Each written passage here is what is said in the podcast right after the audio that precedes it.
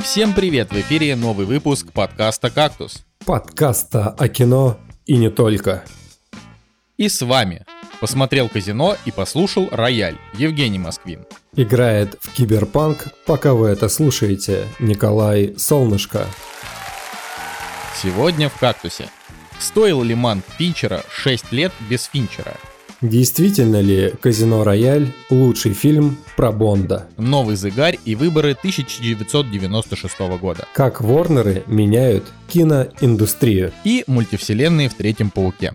Ну что, ну, нужно сразу сказать, что Николай Цигулиев не посетил наш сегодняшний подкаст, а он был обласкан лучами славы в прошлых подкастах и решил взять, взять себе однодневный отпуск. А, но он сказал, что желает всем крепкого здоровья. И что-то, что-то такое, да, он просил Он перед... сказал, что желает крепкого здоровья и чтобы все были здоровы, и он вернется через неделю. Да, ну это, в общем, э, а- обычно Николай не так многословен, когда он уезжает, он просто говорит, я уехал, и уезжает. А, а мы хотим напомнить о том, что есть такая замечательная вещь, как Boosty. Это сервис, э, с помощью которого вы можете поддержать наш подкаст. А благодаря этому сервису мы радуемся И и, чувствуем кэш. вашу поддержку.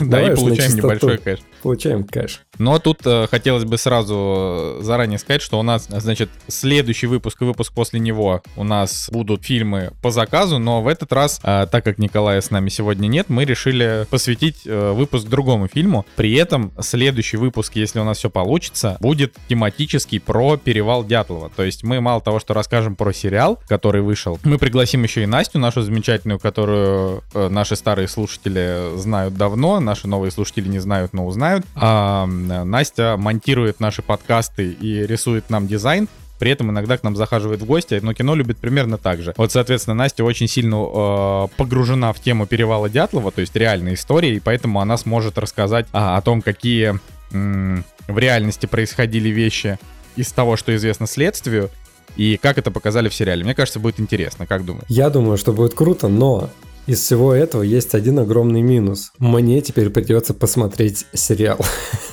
Что я делаю Женя, ты, реально, ты надоел. Это уже какая-то это, какая-то ненормальная история, что ты э, за- закидываешь себя э, фильмами и вообще не смотришь крутые сериалы, хотя это сейчас вот в этом кон- именно году это большая часть индустрии, и они намного лучше в этом году, чем фильмы, например. Давай так скажем, что я не смотрю сериалы, но я все-таки смотрю мультсериалы. Да, все-таки тоже с запозданием, но я досмотрел Adventure Time некоторое время назад, и сейчас э, смотрю «Храбрейшие воины», которые тоже от э, Уорда. Пендлтона Уорда, пожалуйста. И э, сейчас вот мы как раз-таки заканчиваем последний сезон, в котором выходит серия, и один э, видеофайл, там две серии. И она идет 20 минут, что для этого сериала очень много, потому что первый сезон вообще был по 5 минут серии. Вот, а теперь по 20, считай, да. И этих серий в последнем сезоне, в четвертом, их там что-то over 50 или 60, то есть их очень много, и мы вот сейчас на последнем сезоне где-то на середине смотрим. Если кто не знает, на самом деле, то рисовка очень похожа э, на Adventure Time, да, и от создателя, соответственно, Время приключений, но он такой, он более взрослый, если так можно сказать, хотя там тоже про подростков, но там э, чуть больше пошлых тем, чуть больше пердийных шуток таких, но в целом он тоже милый, там есть э, милые персонажи, что-то типа Котожук, вот, и если кому-то не хватает вселенной э, «Время приключений», то вот можно немножко продолжить ее в «Храбрейших войнах», если начать смотреть. Да, только Котожук это злобный, злобный убийца. да, но any- anyway. А, в общем, я думаю, что мы можем, можем, можем приступать наконец. Мгм. А как вообще у тебя дела? Скажи, пожалуйста, как твое здоровье, как твое настроение? Как твое здоровье? А, вообще на этой неделе был день рождения мой, поэтому что может быть лучше? То есть тебя спрашивают, как дела, ты говоришь, да Мой, мой день рождения, Жень, ну, я, мы, ну ты чё? Ну, отец, так. Вот, э, мой день рождения. И, соответственно, мне подарили неоновый кактус. Вот сейчас он у меня буквально за спиной э, сияет, озаряет э, кухню, потому что я на кухне записываюсь, э, озаряет кухню зеленым неоновым светом, и это очень круто. самый, самый классный подарок. Но это из разряда того, что, знаешь, когда тебе что-то нравится, тебе начинают дарить кактусы. Все знают, что ты, допустим, вот э, записываешь подкаст «Кактус», и тебе начинают дарить кактусы, вот просто трусы кактус, э, кружка кактус, подставка кактус. Пожалуйста, если мои друзья или моя семья слушают этот подкаст, никогда больше не дарите мне ничего с кактусами. Никогда. Я больше не хочу ничего с кактусами. Вся квартира в этом просто кошмар. Но неоновый кактус это вот прям вообще топ. Э, очень крутая штука. Я, кстати, в нашем секретном уютном чатике скидывал фотографию. Если, ребята, вы слушаете из этого чатика, да, вы должны были видеть эту фотографию. Вот, э, классная штуковина. Ну, а в целом э, решили отметить день рождения тем, что просто сняли номер в отеле, уехали от злобных соседей, стройки и всего прочего. То есть далеко не уехать, но можно было все-таки уехать в место, где есть а, бассейн, сауна, тишина, вкусные завтраки. И мы как раз-таки в отеле посмотрели «Манка». Полный набор, короче, был того, что мне нравится. Кино, тишина, приятная атмосфера. Даже «Манка» хоть на большом экране-то посмотрели или на 20 дюймах? Слушай, ну мы брали с собой ноут, но там все-таки получилось запустить его на вот этом отельном телевизоре, да, но расстояние от телевизора и до кровати было такое огромное, что э, этот э, условно большой телевизор оказался чем-то маленьким и крошечным. И в этот момент я понял, что у меня на самом деле зрение садится, потому что я привык э, очень близко что-то смотреть, да, а там вот прям монитор достаточно далеко находился. Манк мне подсказал, что у меня садится зрение. Женя, все, все будет нормально. Ты, как это, молодой, здоровый человек. Нет, не, не, не, не предавайся да. грусти, да. ну, вообще, с другой стороны, в том, что зрение падает, нет ничего такого. У всех людей с годами падает зрение. Я Нормально. тебе могу историю по поводу зрения рассказать. А, я когда устраивался на работу, там нужно было медкомиссию пройти, и всю жизнь, значит, у меня было отличное зрение, единица, все так, э, ну, за исключением того, что я дальтоник, все остальное было в порядке. То есть и видел прекрасно, и все замечательно.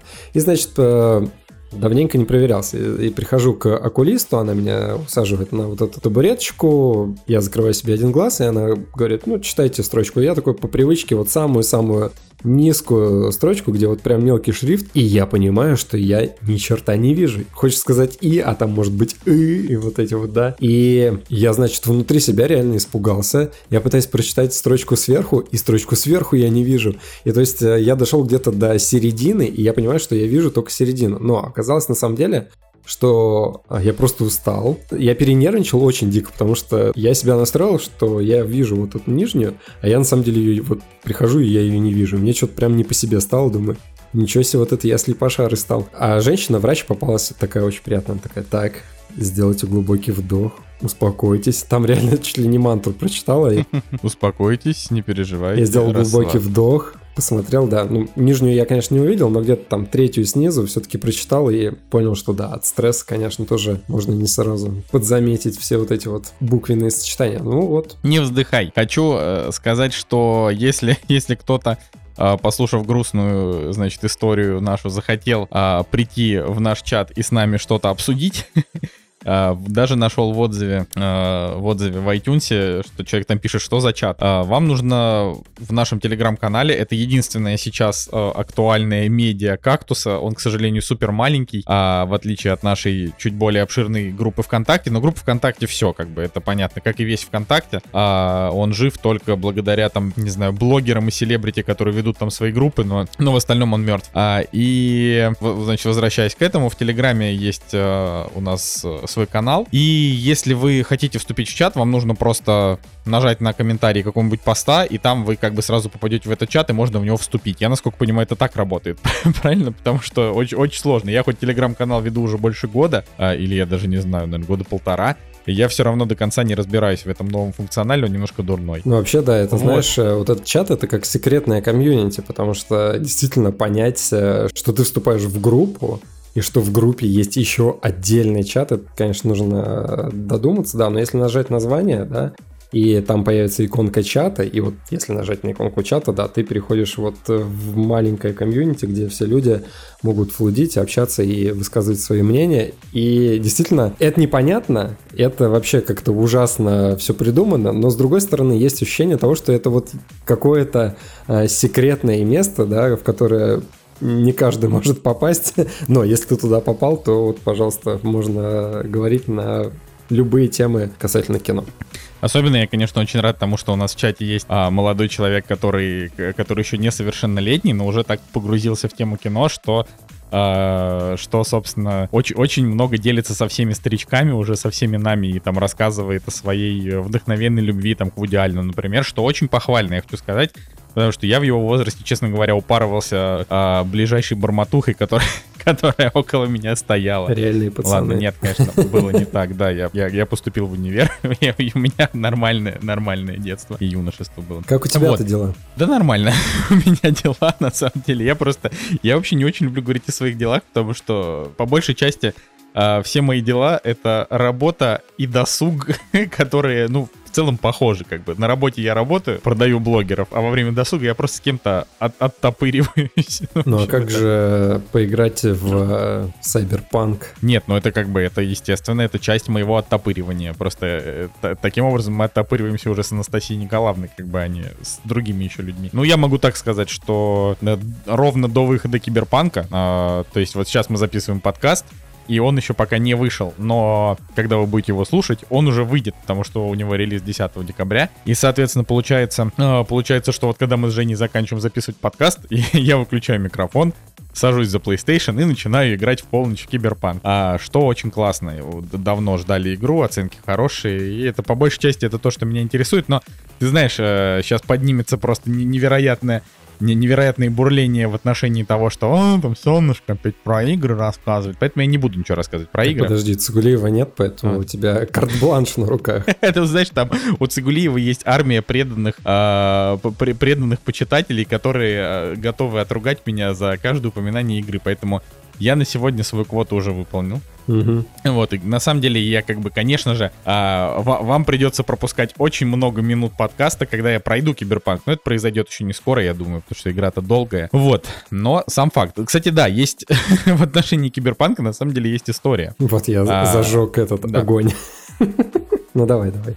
Да, история заключается, я, это не про саму, вернее как, это про саму игру, но это не про то, как я в нее играю. А, там э, интересная ситуация в том, что э, в рамках промо-компании сегодня вышло видео, а, в котором рассказывают о том, кто будет принимать участие в российской озвучке. И помимо там Всеволода Кузнецова, которому как бы дали там открывающие 10 секунд в этом ролике, а, они показали Ивлееву, а, Данила Поперечного, значит, некую, как ее, Нина Кравец, диджей, да, не знаю, кто это такая, и Гудкова. И интересно то, что я, значит, посмотрел, такой думаю, какой-то как это совершенно отвратительный кал. Буду играть э, на английском субтитрами, потому что это слушать это невозможно. Более того, я не, я не фанат ни Евле... А, там еще LJ.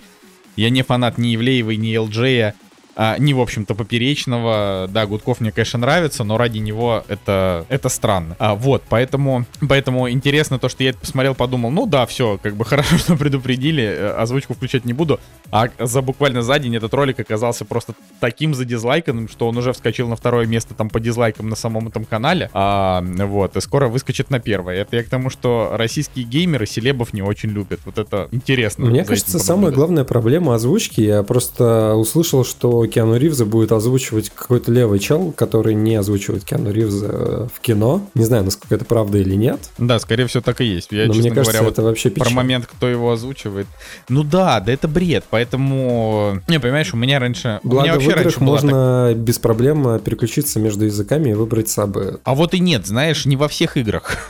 Просто ты так... Это не, не во всех играх есть возможность а, переключиться. То есть да, во многих, во многих играх такая возможность есть. И, наверное, в современных играх, наверное, наверное, она есть уже во всех, я вот так думаю. Но, но не всегда такая возможность была. Вот, вот так вот. Хотя я могу сейчас ошибаться. У меня ощущение, что в каких-то моментах я не мог переключить. Возьмем последнюю мафию. Вот мафия выходила. Я там можно было без проблем, в принципе, включить благословенный да, кстати, я вот сейчас оригинал пытаюсь, я и пыта... включить сабы. Я вот пытаюсь вспомнить. Я вот последнюю мафию проходил. А как? Наверное, я ее проходил, да, в оригинале с субтитрами. Ну, и вообще, в принципе, то есть я как раз, я знаю, что вот эта твоя тема с тем, что вы там с Надей смотрите только а, фильмы значит, э, с субтитрами, и дубляж для вас это личное оскорбление. Я такой, ну ладно, ладно. Вот, потому что, в принципе, мы тоже так делаем. Дубляж только если только если это, например, какой-нибудь фильм типа со Скалой и, Джейсоном Стэтхэмом, на который, в общем-то, наплевать. А, но в отношении игр я как раз пред, предпочитал, в принципе, дубляж больше, потому что, эм, ну, игра, типа, длится не 2 часа, а, там, 10, 30, 100, да, часов, и все это время находиться, ну, то есть, э, очень много всего приходится читать, и, например, допустим, если вспомнить GTA 5, то в GTA 5 очень много диалогов, а шрифты нельзя сделать больше. И, соответственно, постоянно приходилось дико напрягать глаза, чтобы смотреть то, что там, ну, то, о чем они разговаривают. Естественно, я, конечно, английский язык знаю, но не настолько, чтобы прям вот э, без субтитров считывать все диалоги. Конечно, я их читал. И это ужасно неудобно. И очень многие создатели игр, они как уроды себя ведут, они а, не делают возможность поставить большие субтитры, вот, и таким образом они реально уничтожают глаза. Ну, то есть, правда, это час игры, и они уже слезятся, потому что невозможно. И я от этого предпочитал во многих играх дубляж, мне было хорошо, а, вот, но с недавнего времени я превратился в вас, только с точки зрения игр я уже тоже перестал а, включать русскую озвучку, просто потому что она не передает нужные интонации, даже если очень стараются. Вот она, наш вот. план по захвату людей э, в действии. Да, расскажите, работать. напишите. Я, я сейчас э, даже, даже на самом деле сложно уже сказать что-то типа пишите в комментариях, йоу, как там у вас что.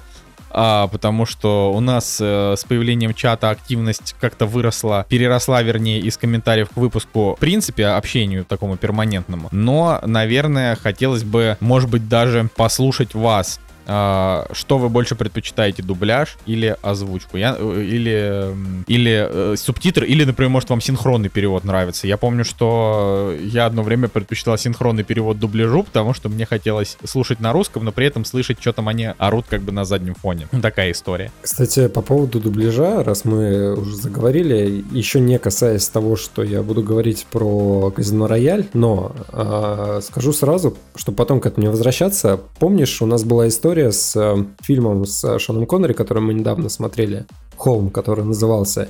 И там была проблема в синхронном переводе, то есть не было субтитров, был либо синхронный перевод, либо оригинал. Либо английские субтитры. Да, ну, либо да. английские субтитры, и мы смотрели в синхронном переводе как раз-таки, не по хардкору на английском, и синхронный перевод был адский неправильный, Николай Цигулиев первый из, из всех нас это заметил, и да, действительно, там фразы абсолютно различаются, и даже не так, что фразы просто упрощают, да, смысл какой-то. Они конкретно там путают фамилии, меняют э, полностью смысл фразы, и это, конечно, печально, да, поэтому э, иногда легче действительно параллельно даже, может быть, английские сабы включать, чтобы уловить э, смысл, который был в оригинале. Но это уже для хардкорных фанатов, да, кто прям хочет э, от кино получить все на максимум. Так вот, с агентом 007 Казино Рояль официальный рип э, с официальными сабами. И, значит, мы смотрим оригинал, включаем сабы. И сабы полностью, вот полностью вообще не тот смысл э, переводят тех да. фраз, которые говорят. Ну это, слушай, ну за такое, вот, ну как бы... Это вообще печаль это не печаль, это преступление. Как так, так можно так было допустить? делать. То да. есть это не какие-то левые сабы, да, где человек просто взял их, написал и прикрутил. А это действительно официальные сабы от э, релиза, да, от э, прокатчика, который в России а, выпускал. И, э, конечно, там смысл фраз, он вообще кардинально отличался от того, что было в оригинале. Это печально. Поэтому это все к восприятию кино. Знаешь, кто-то может сказать, мне понравилось, мне не понравилось, а на это может повлиять, э, что человек, там, не знаю, смотрел в переводе, не в переводе. Поэтому вот такие моменты тоже могут на восприятие. Ну, кстати, знаешь, э, вот я подхвачу по поводу, например, эм, по поводу, например, как раз как это в играх сделано. А есть, э, если кто-то интересуется вообще темой, на Ютубе даже целая серия роликов, которая называется «Трудности перевода», например, про Ведьмака, а где рассказывается о том, как неточно был передан перевод. То есть, да, у Ведьмака 3 дубляж, наверное, один из лучших в истории вообще дубляжей, потому что там все Влад Кузнецов невероятным сделал Геральта, лучше, чем он был в оригинале. Это как с книгами, когда все говорят, что перевод Рита Райт Ковалевой книжки «Над пропастью воржи» а, лучше, чем оригинал. Хотя это не так, Рита Райт Ковалева испортила как бы книгу, сделав ее детской, а она не детская. Вот, но с Ведьмаком это не так работает, но вот, например, в Киберпанке, а, из того, что я уже прочитал про перевод, а, мата больше, чем его в оригинале, то есть прям перегнули палку. И некоторым героям дают мало того, что не те интонации, например, в каких-то определенных сценах, там спокойствие меняют на ярость, ну вот такие истории. А там еще и э, не совсем точно переводят какие-то фразы. Э, и как бы если э, с точки зрения кино это критично, в играх не так критично, знаешь, когда у тебя там игра на, 100, на, на 175 часов, как бы, или там на 200 часов, а, там какая-то одна неправильная, ну ладно, допустим, 20 непереведенных э, правильно фраз, ну ладно, переиначенных фраз, это как бы сильно критично не сделают игру, а, но это все равно неприятно. Всегда хочется как бы, чтобы было, чтобы было достоверно. Почему нельзя сделать хорошо? Это вопрос, в принципе, к людям всех профессий э, во всем мире всегда это основная проблема. Почему-то люди э, не хотят делать хорошо, они делают, как делается. Да, возможно. Кстати, вот. по поводу перевода, помнишь, я озвучивал э, сериал э, «Студия ты 30». сейчас, ты, ты, ты, Жень, ты сейчас поднимешь этот ящик Пандоры, люди, э, люди скажут, подождите, а что за сериал озвучивал да Женя? мы уже а дайте посмотреть. Его. Давай так, просто я к тому, что, знаешь, с чем я столкнулся, когда я переводил серию?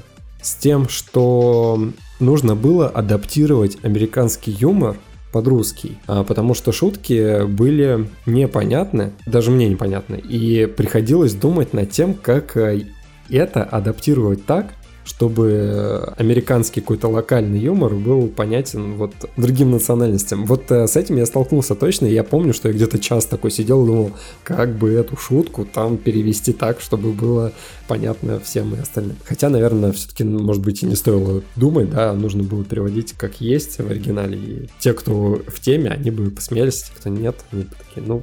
В общем, давай дальше может быть, к премьерам перейдем наконец-то. Да, это у нас, я, я бы уже перешел к премьерам. Да. Вот и они! Премьеры недели!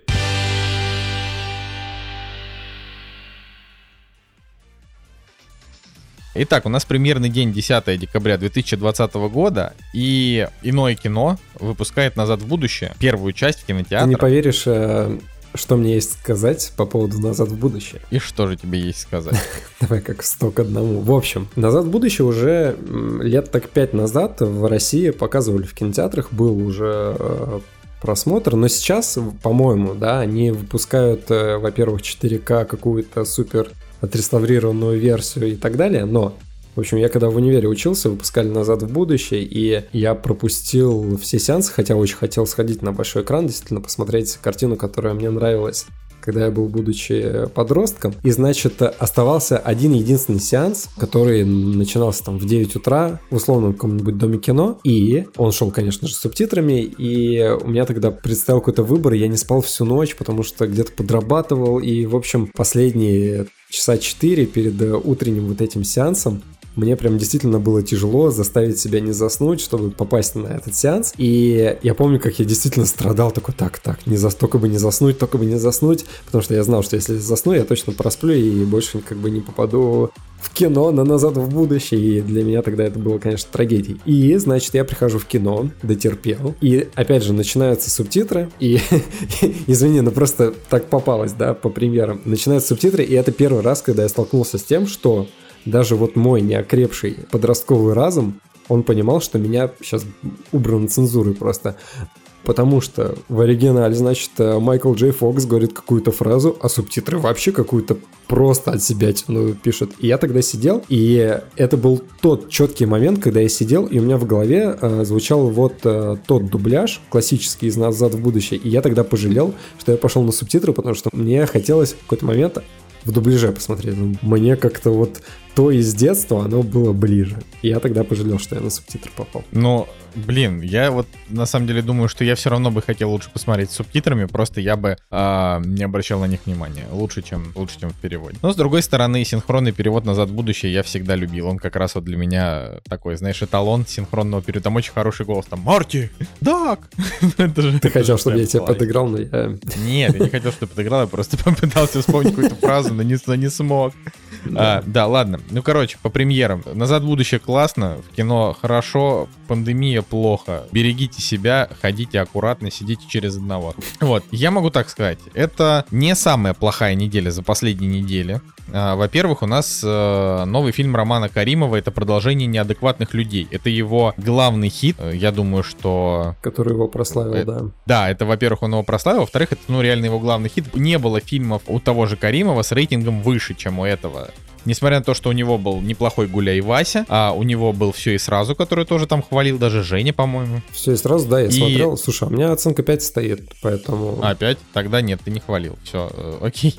Вот. Соответственно, я не считаю Каримова гениальным. Более того, я его запомнил только, только когда мы с Николаем ездили в Выборг на окно в Европу, и он там был просто невероятно бухой. Это, короче, вот у меня Роман Каримов просто в голове остался как, как просто неверо- невероятно э, бухой чувак. Вот, и он Отличная там... история. Да, еле, еле, еле лыка, еле лыка вязал, вот, но что-то он там у нас спрашивал, он ходил туда-сюда, он такой деловой был, но очень пьяный. Вот, соответственно, «Неадекватные люди 2», я даже не знаю, что это можно сказать. То есть попытка ли это Романа Каримова вернуть к себе внимание? Не знаю.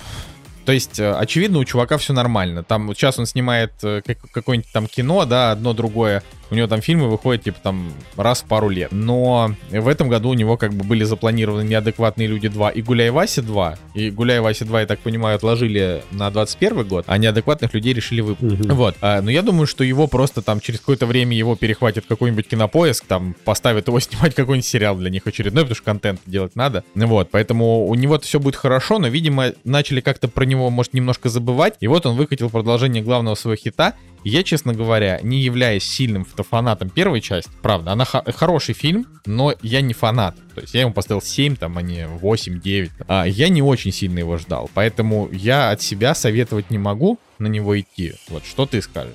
Я скажу так, что мне опять же хочется рассказать историю, как я первый раз посмотрел «Неадекватных людей». Смотрите, первая часть вышла 10 лет назад, э, 2010 год, и я в универ поступил в 2009 году, да, и я помню, что на втором курсе, значит, такой молоденький, э, приятный молодой человек решает пригласить э, э, барышню с соседнего курса, значит, соседней группы в кино, а в кино ничего не было. Я смотрю из э, всего того, что было в день премьеры, среди всего прочего были неадекватные люди. И, конечно, сделать ставку на русскую картину, тем более какого-то неизвестного режиссера, было очень опрометчиво, но нужно отметить, что у первой части был классный трейлер, он был такой вот прям по-голливудски сделанный, что ли. То есть, да, видно, что там со звуком какие-то были проблемы и не идеальный дубляж, но все равно вот общая атмосфера трейлера, она настраивала на что-то более-менее позитивное, и приятно сделанный. И, о чудо, фильм таким и оказался, и мы, в принципе, тогда а, неплохо время провели, поэтому неадекватные люди у меня в голове, как бы и в памяти, при- достаточно приятные картины. Не, ну это достаточно приятная картина. Да, но... Она еще и необычная сама по себе, и Каримов тогда как бы тоже как-то себя заявил. Хороший, хороший фильм. Просто я говорю, что я не фанат, его как-то слишком перехайпили. А вторая часть, это тем, тем более, нахрена снимать вторую часть, когда у тебя есть цельная, прикольная история, необычная, да, ну такая по-своему. Нафига, типа, продолжение их жизни, как эти, да, эти, по этим героям никто не скучал, потому что у них есть одна своя история, она закончилась, и нам не нужно смотреть, как они будут,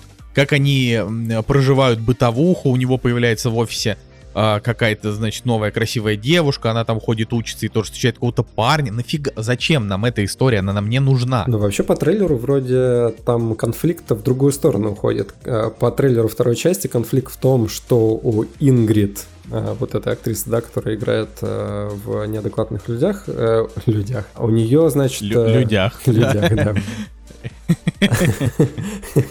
Она же, по идее, моложе главного, ну, от своего возлюбленного, и она в итоге никак его не поддерживает, то есть он работает как мужик, да, приходит домой, а она как бы борщ ему не готовит, э, ничего не делает и так далее. И вот у них на этой почве какой-то конфликт э, происходит. Там не чистая бытовуха, как я понял, Звягинцев и все дела, а вот э, Да не, ну это... да, они как-то расходятся вот именно в таких вещах.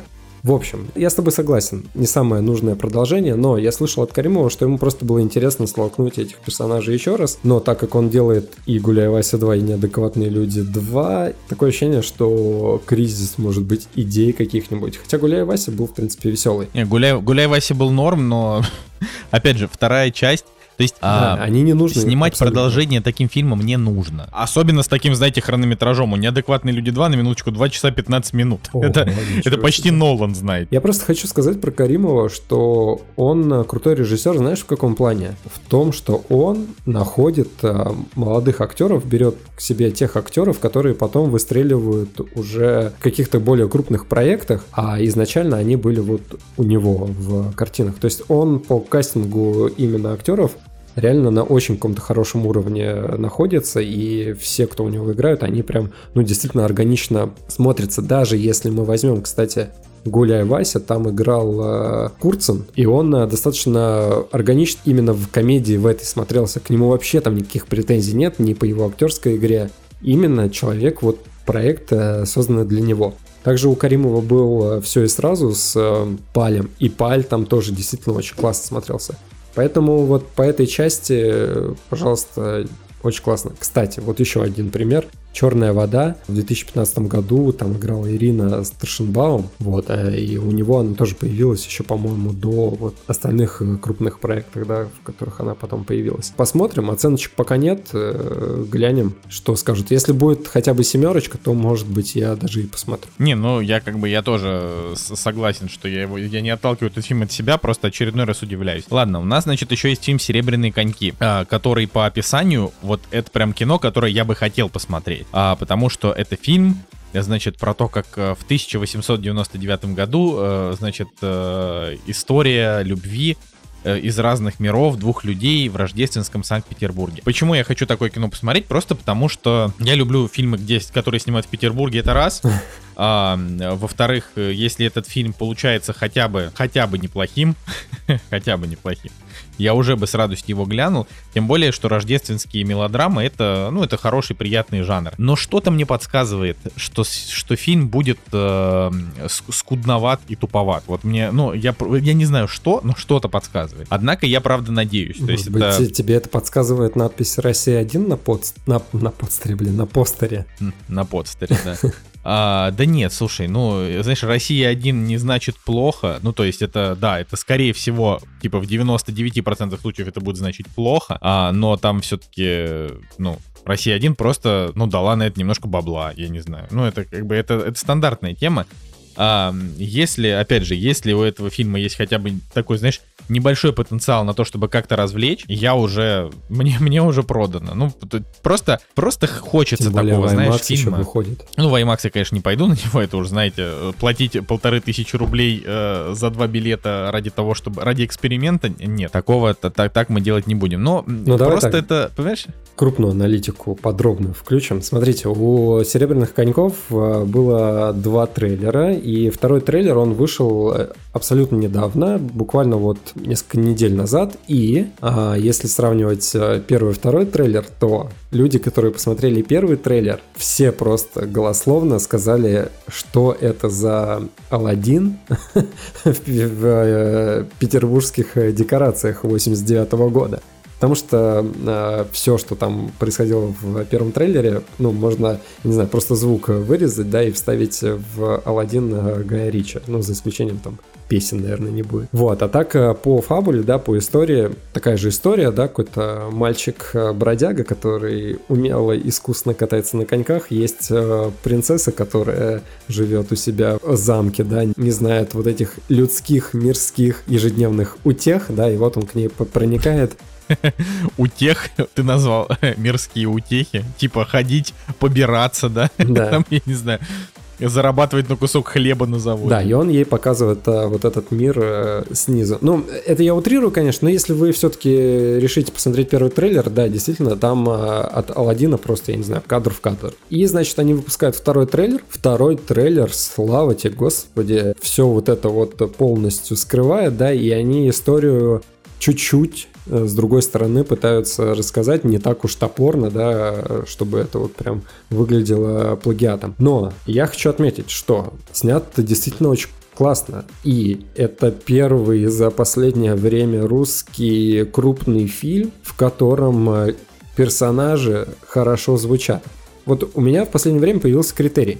Я смотрю трейлер, если я не понимаю, о чем говорят персонажи, я просто дропаю этот фильм, и мне не хочется даже его в будущем смотреть, потому что подавляющее большинство российских картин, у них какая-то проблема с э, дубляжом, и каша какая-то у людей, вообще непонятно, что они произносят, а здесь же все очень хорошо, все очень грамотно, а, речь четкая, поставленная по-киношному, по-голливудски, вот э, прям хорошо. Поэтому уже хотя бы вот в этом отношении можно сказать, что все классно. Ну и с другой стороны, да, и э, по другим техническим э, характеристикам тоже и картинка потрясающая, и видно, что старались, и фоны какие-то отрисовывали, все очень приятно, классно и так далее. Актеры вроде бы, знаешь, тоже не примелькавшиеся, а не условные там Петр Федоров и Петров, да, а какие-то посторонние лица, которые они тебе еще не надоели, и это классно. В общем, по трейлеру, по второму трейлеру, повторюсь, э, выглядит интересно, выглядит э, так, э, что его даже хочется посмотреть. Но меня знаешь, что удивляет? Мне кажется, Кинопоиск нам что-то подсказывает. Вот смотри, как бы премьера 10 декабря. «Серебряные коньки», а следующий фильм «Ледяной капкан». Кинопоиск тебе говорит, если пойдешь на серебряные коньки, попадешь в ледяной капкан, чувак. Слушай, ну я, честно говоря, я, я принял твою шутку, но, честно говоря, мне кажется, что дальше на этой неделе обсуждать вообще нечего. То есть тут целый, целый ворох фильмов с рейтингом 4,8-5,3. Ну, допустим, допустим, хорошо. А, есть фильм «Кровные узы», который в оригинале называется «Отпусти его» О, да. с Дайан Лейн и Кевином Костнером, а, у которого метакритик хороший. А, там, ну, да. такой относительно, да, но зрительские оценки маленькие, поэтому а, я делаю из этого вывод, что, скорее всего, это просто унылая драма. Потом есть фильм «Дебук», а, который Блумхауса. Ну, то есть это блумхаусовский хоррор, который ты думаешь, блин, должно быть клево, а ну, а потом выясняется, стрёмный, что... Да.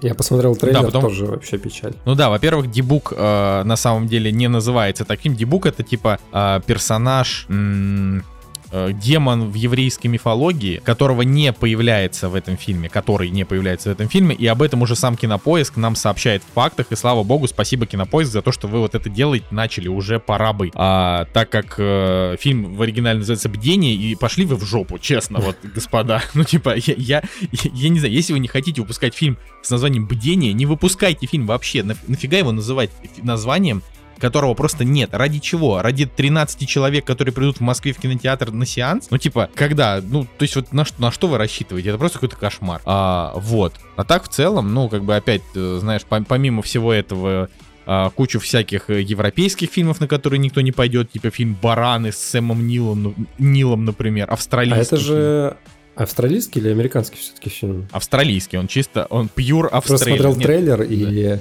А, ну да, Австралия. А, ну, там, конечно, да, там э, заводчики баранов соревнуются в том, у кого лучше баран. И в какой-то момент все бараны заражаются какой-то инфекцией, и на этом моменте я выключил трейлер. Да, ну это, знаешь, это как вот, э, просто это не, не очень это весело, особенно после истории с норками, которых там в Дании Ой, да, пере, пере, да, да, перезавалили там. Вообще это как бы, я, конечно, не то чтобы а, я прям настолько сильно сопереживаю норкам, чтобы из-за этого не смотреть еще фильм про баранов, миллионов, ну это как бы такая, знаете. А, но при этом, ну, большого, большого желания, честно говоря, нет. Поэтому здесь тоже история, что если на этой неделе выходит что-то, что ждали, например, вы, наши дорогие слушатели, обязательно напишите об этом нам. А, но я сомневаюсь, сомневаюсь, честно. Ну, я а, могу поэтому... копнуть э, чуть подальше, если ты хочешь, и покопаться вот в, вот в этих э, низших э, фильмах. Э, не не, не очень хочу, но если ты хочешь, то, да, то давай. Просто нам есть что обсудить сегодня, Жень. В двух словах скажу, да. Ну, во-первых, да, печально, что кровные, у кровных уз э, такая маленькая оценка на кинопоиске и, наверное, и на MDB тоже. Ну, кстати, на MDB 6,7, и там 5000 оценок. Может быть, не все так плохо, конечно. Ну, слушай, э, если американцы поставили 6,7 фильму про семью, а, что-то с этим фильмом, наверное, не так. Да, мне кажется, нужно было Вина Дизеля брать на главную роль, конечно же, и называть фильм. А его парнем э, Дуэйна Джонсона. Вообще вот на такой фильм я бы пошел даже в кино. Просто на премьеру. А, ну да. Ну и, конечно же, в оригинале этот фильм а, называется «Отпусти».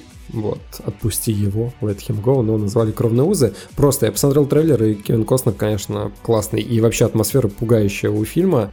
Я не, не очень люблю триллеры, которые приближаются к каким-то ужасам, да, но по трейлеру, да, мне понравилось, но оценка, да, меня пугает.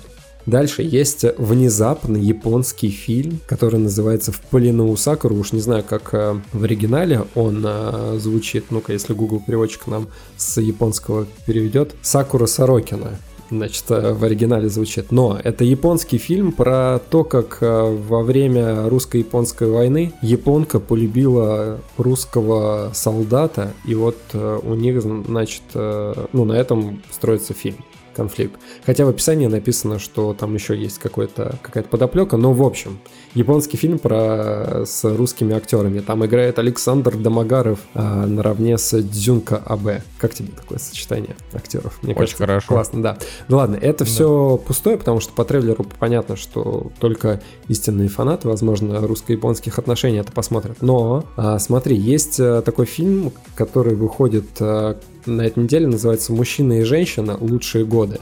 Значит, это третья часть уже во франшизе про отношения мужчины и женщины.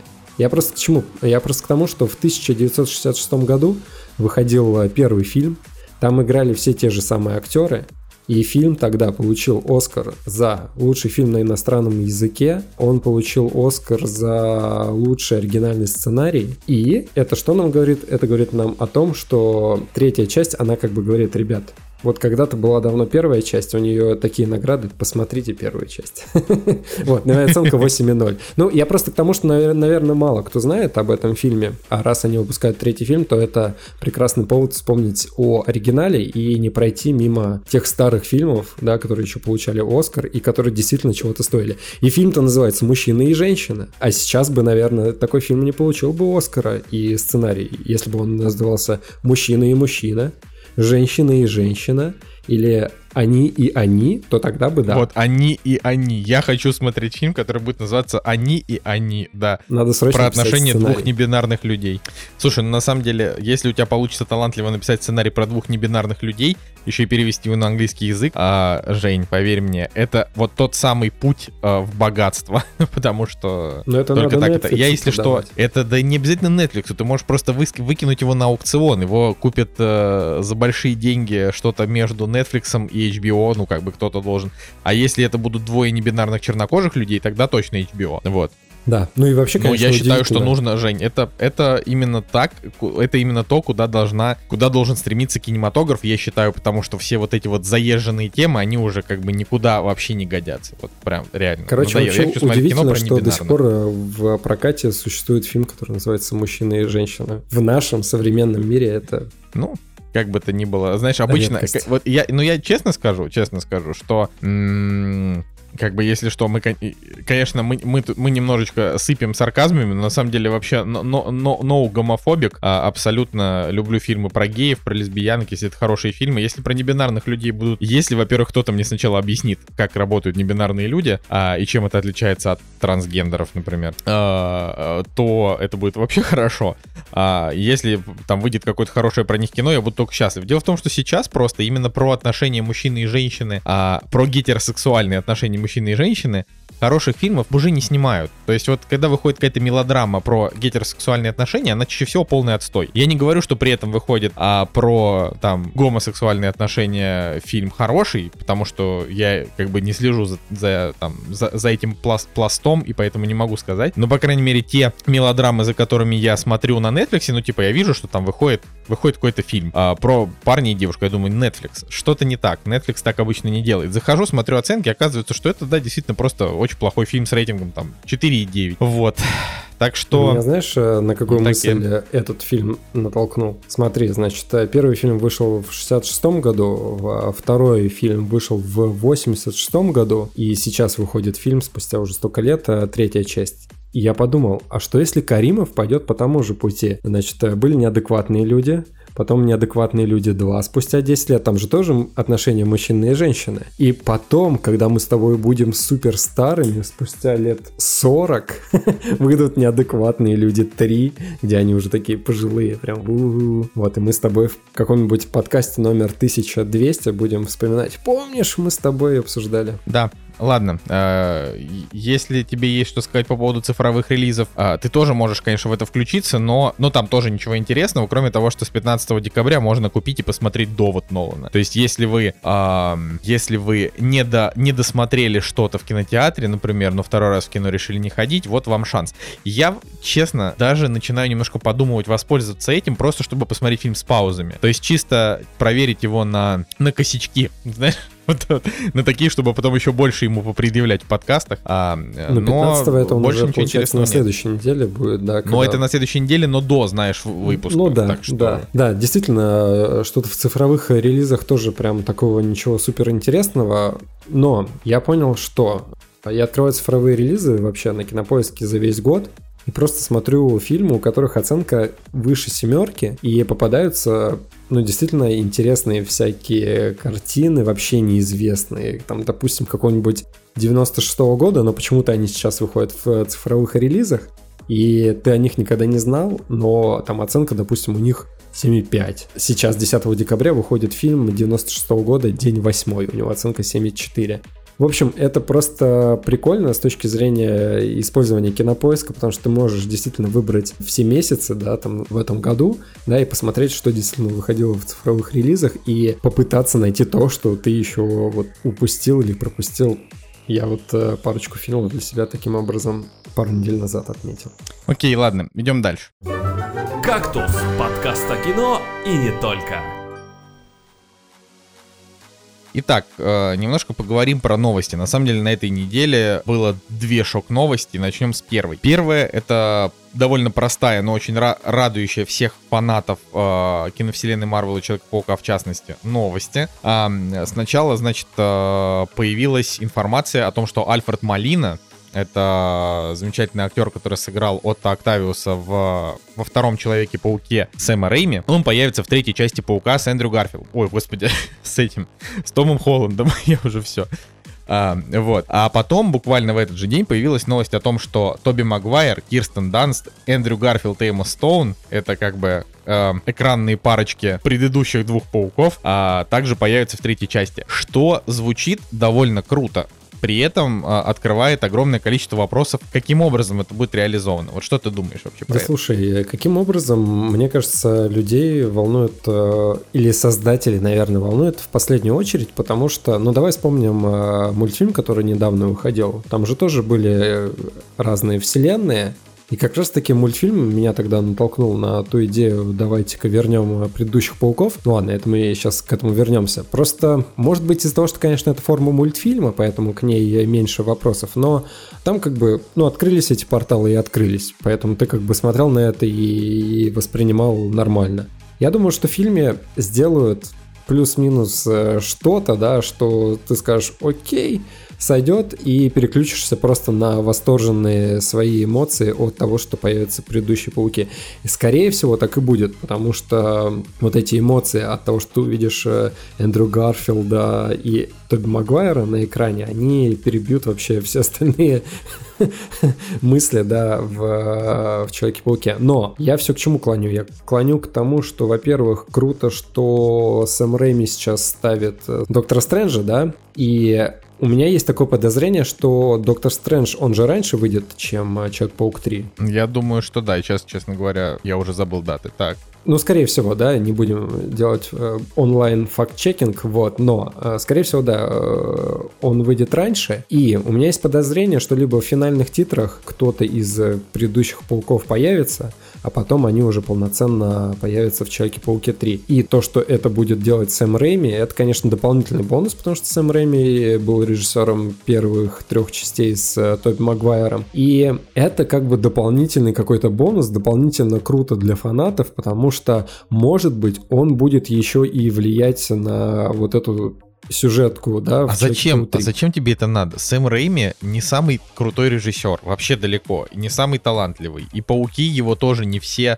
Эм, то есть они не на 100% шедевральны, и у них своя атмосфера. Я их люблю, конечно, но у них своя ну, подожди, атмосфера. Когда ты я бы не хотел вообще. А? Ну, когда последний раз ты их пересматривал? Ну, несколько лет назад. Вопрос-то не в этом. Вопрос в том, что я их смотрел огромное количество раз до того, как я перестал их пересматривать.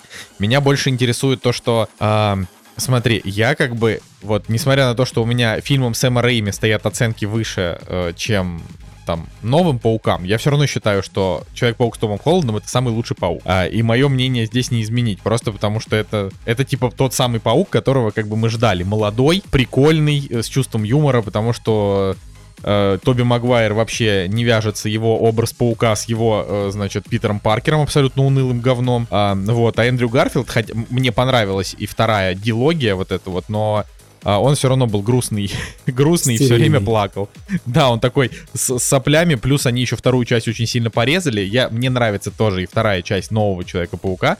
Но, короче, все испортили. И поэтому я считаю, что вот лезть Сэму Рейми, который не смог вывести четвертую часть, и там Марку Вебу, да, который снимал, а, э, продал, ну, там, вторую, вторую итерацию Паука. Я считаю, что им не надо в это лезть. Максимум а, он там, если они придут куда-нибудь, а, там, не знаю, к сценаристам или к монтажерам и покажут пару приемчиков, а, как бы, чтобы показывать их пауков, а, в их видении, вот если будут какие-то такие кадры, а, тогда да, будет прикольно, тогда это будет что-то. Но не дай бог, не дай бог Сэм Рейми, чтобы он там влиял на сценарий, он тогда сразу же превратит отношения а, значит, этой МД а, и э, Питера из вот третьей итерации сразу превратит в эти а, постоянные сопли под дождем, воспоминания о дяде Бенни, вот этого, я не, я не переживу этого. Посмотрим. На самом деле просто здесь есть еще проблема. Во-первых, э, я думаю, что Файги не даст э, повлиять да, на всю сюжетную линию. Возможно, они просто все вместе будут э, доводить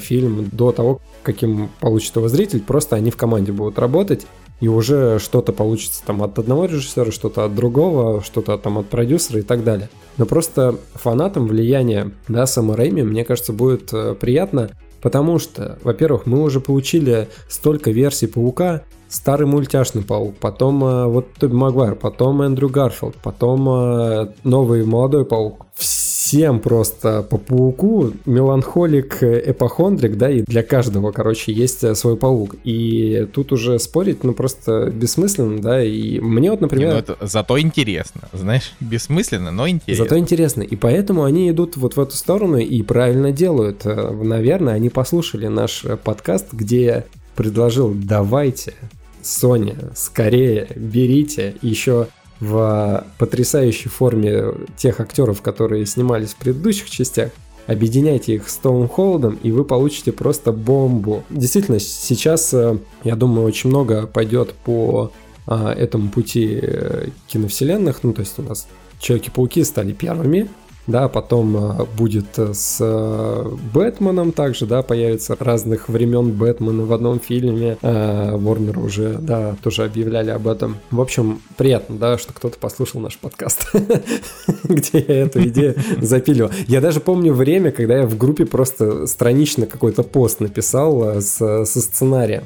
Действительно, я думаю, что можно найти это в истории ВК, где я прям все расписал, мое видение того, как им э, стоит Эх, Женя, ведь ты когда-то, когда-то ты еще не скатился и любил Человека-паука, мы тебе даже дарили э, искусственную жидкую паутину. Да, но я же посмотрел Человека-паука все три части недавно в 4К, те классические с Тоби Магуайром. И я тебе скажу, Паука что... в 4К. Паука в 4К, да. И я тебе скажу, что, во-первых, повторюсь, что, во-первых, мы его в оригинале посмотрели, и мое мнение, оно, оно, конечно, кардинально изменилось. Во-первых, их нужно смотреть э, подряд, и тогда история будет полноценной, и она не будет такой странной, допустим, когда проходит два года, ты возвращаешься к третьему Человеку-пауку, который внезапно становится э, вот этим вот эмо-человеком-пауком. Стереотипное воспоминание о третьей части, оно у всех такое. А на самом-то деле там вот этого момента его очень мало. Там есть одна сцена, которая на самом деле достаточно самоиронично относится к Питеру Паркеру и вообще сами создатели, я думаю, Сэм Рэйми. Там просто столько самоиронии вообще вложено в, в третьей части, что она зашкаливает. И в итоге мне, по-моему, да, в детстве мне нравилось первая, вторая, но третья мне не нравилась, то сейчас мне нравится там первая и третья, а вторая мне не очень нравится. То есть э, вот сейчас в уже таком взрослом осознанном возрасте, когда ты посмотрел в оригинале подряд, то эти части, они немножко по-другому теперь воспринимаются. Но до сих пор действительно все очень круто. И я тогда, когда смотрел, вот э, полгода назад, Я, конечно, как ребенок пищал от э, удовольствия. Не знаю, если я сейчас пересмотрю «Паука» с Эндрю Гарфилдом, как я себя буду чувствовать, но мне вот, честно, мне не очень нравится «Паук» с Томом Холдом. Точнее как, мне весело, но я, честно, вот ни черта не могу вспомнить, что было в этих фильмах. Особенно в первой части. Да, я помню, там был э, злодей, я помню, что он на себя представлял. Какая там сюжетная линия была, какие выделяющиеся черты были, что там было такого оригинального, да, что вот в памяти остается. В том же, допустим, э, то, что было с Тоби Магуайром, даже если тебе что-то не понравилось, то ты все равно вот эти детали запоминаешь. А у Тома Холланда, ну, как бы, круто, что они сделали паука, ну, самого Питера Паркера таким э, веселым и подростково приближенным к другим подросткам, которые, типа, с ними на одной волне. И это классно. Но тут, опять же, да, повторюсь, каждому, вот просто каждому фанату по пауку, кому-то вот это ближе, кому-то другое. И то, что они их соединяют, это, конечно, просто бомба. И я, если они все сделают правильно, то я думаю, что понравится большинству, и все будут, наверное, визжать от восторга. Но будем ждать, будем ждать. Я, конечно, думаю, что это все будет а, примерно в том же духе, как мультик через вселенные, что там будут какие-то куски, может быть, из воспоминаний, какие-то такие истории. То есть, ну, не знаю, как еще вернуть э, погибшую, погибшего персонажа Эммы Стоун, либо показывать ее времен, когда она еще не погибла, либо в воспоминаниях там героя Гарфилда. Ну, короче, глянем. Это все в любом случае это любопытно. А подождем. Ну, вообще пару с Гарфилдом, лет. А, вот с его вселенной, с вот этими двумя человеками-пауками, они хоть и стерильные, мне в принципе, они тоже нравились. Они по-своему были э, приятные. Ну да, да нет, там все было хорошо. Там были, у них была Сэм и Стоун, а у них была самая крутая химия из всех вот трех. То есть э, Зиндая, она такая слишком йоу, я сама по себе, угу. даже несмотря на ее там... Здесь я согласен. Какой-то такой. А, вот. Э, Кирстен Данст э, мне просто не нравится. И, в общем-то, Тоби Вот. А, а то Эмма есть, Стоун, да, и... она приятная там была. А Эмма, но ну, Эмма Стоун, она прекрасная. У нее огромные глаза, у нее супер эмоции. Даже в таком фильме, а, как Человек-паук 2, который, опять же, люди считают, типа, крайне неудачным, для меня он сыграл, потому что а, у них реально вот такая привязанность, у них реально так, такая как будто любовь. Вот, плюс это действительно, знаешь, нужна большая смелость, чтобы показать тот самый момент, как она погибает, то есть это же прям хардкорная дичь а, из старых комиксов, что как бы ее убивает по факту сам Человек-паук, э, пытаясь ее спасти, ну, в общем, это прям, это прям хорошо. Да, но у него получается вот. незаконченная трилогия, и э, вообще фильм-то заканчивается, если вы помните, фильм заканчивается тем, что появляется носорог, и вот там сейчас предстоит э, батл паук паука Эндрю Гарфилда с носорогом. И все, и на этом фильм обрубается. Плюс они же показали Гоблина, да, вот этого вот нового. И просто даже с точки зрения справедливости, там, не знаю, чувства незаконченности, хочется, чтобы они просто вот эту вот ветку с этим пауком закончили, и потом, спустя десятилетия, ты будешь знать, что вот здесь закончено, и здесь закончено, и вот здесь закончена история. Потому что, ну, допустим, с Тоби Магуайром, ну, не вышла четвертая часть, да и хрен ты с ней, потому что третья часть принципе, все закончила. Такого вот прям крючка на четвертую часть ее прям такой супер сильной не было, да, ну как бы можно было сделать, но не обязательно. Очень, очень, очень хотелось бы еще добавить в этот момент, э, что как бы то ни было, за последние годы э, все-таки уже вышло две полноценные игры э, со своей как бы вселенной от Sony, от Sony про Человека-паука, и они очень классные. Если вдруг что, обязательно залетайте в игрульку и играйте, потому что... Не, ну правда, я как бы... Я, я не понимаю этих зануд, которые говорят, игры это не для меня. Игры это прекрасно и очень хорошо, и если бы а, была такая возможность, и если бы я был достаточно образован на эту тему, я бы рассказывал и про игры тоже. Но, к сожалению, я не так в этом силен и хорош, а, но просто про Паука реально это классные истории. То есть там... Э, большая сюжетная ветка э, про как бы про Человека-паука со своими раскладами, со своими клиффхенгерами, там, со сценами после титров и прочим и прочим. В общем, это все э, очень хорошо. Я в этом плане просто хочу сказать, что Sony, э, как бы, они немножечко просрали, простите за грубость, э, все-таки Паука с Гарфилдом, то есть они сделали вторую часть, которая не очень понравилась людям, и забили. А, но после этого я считаю, что они вывезли. То есть, во-первых, они, э, ну, смогли коллаборации там с талантливой, э, с талантливой группой игровых разработчиков сделать игру очень крутую. Ну и, собственно, Паук с э, Холландом это... Но тут как бы за Паука с Холландом, конечно, больше спасибо, наверное, Кевину Файге, чем Sony, потому что для меня как бы Sony это это Они скорее все-таки агрессоры. друг друга. Ну да, ну блин, то есть Sony это типа такие чуваки, которые, йоу, мы владеем франшизой, поэтому мы делаем с ней все, что захотим, э, как бы, и поэтому они выступают все-таки как bad guy, с одной стороны. С другой стороны, как бы Marvel, они слишком э, насадили рынок э, своим контентом, поэтому можно сказать, что какой-то пинок им тоже необходим. А, но это все очень странно обсуждать, конечно, в 2020 году, в котором, в принципе, блокбастеров-то не было, кроме как раз э, Паука Майлза, про который я в прошлый раз рассказывал, и то получил за это пинка. Вот. Так что идем дальше.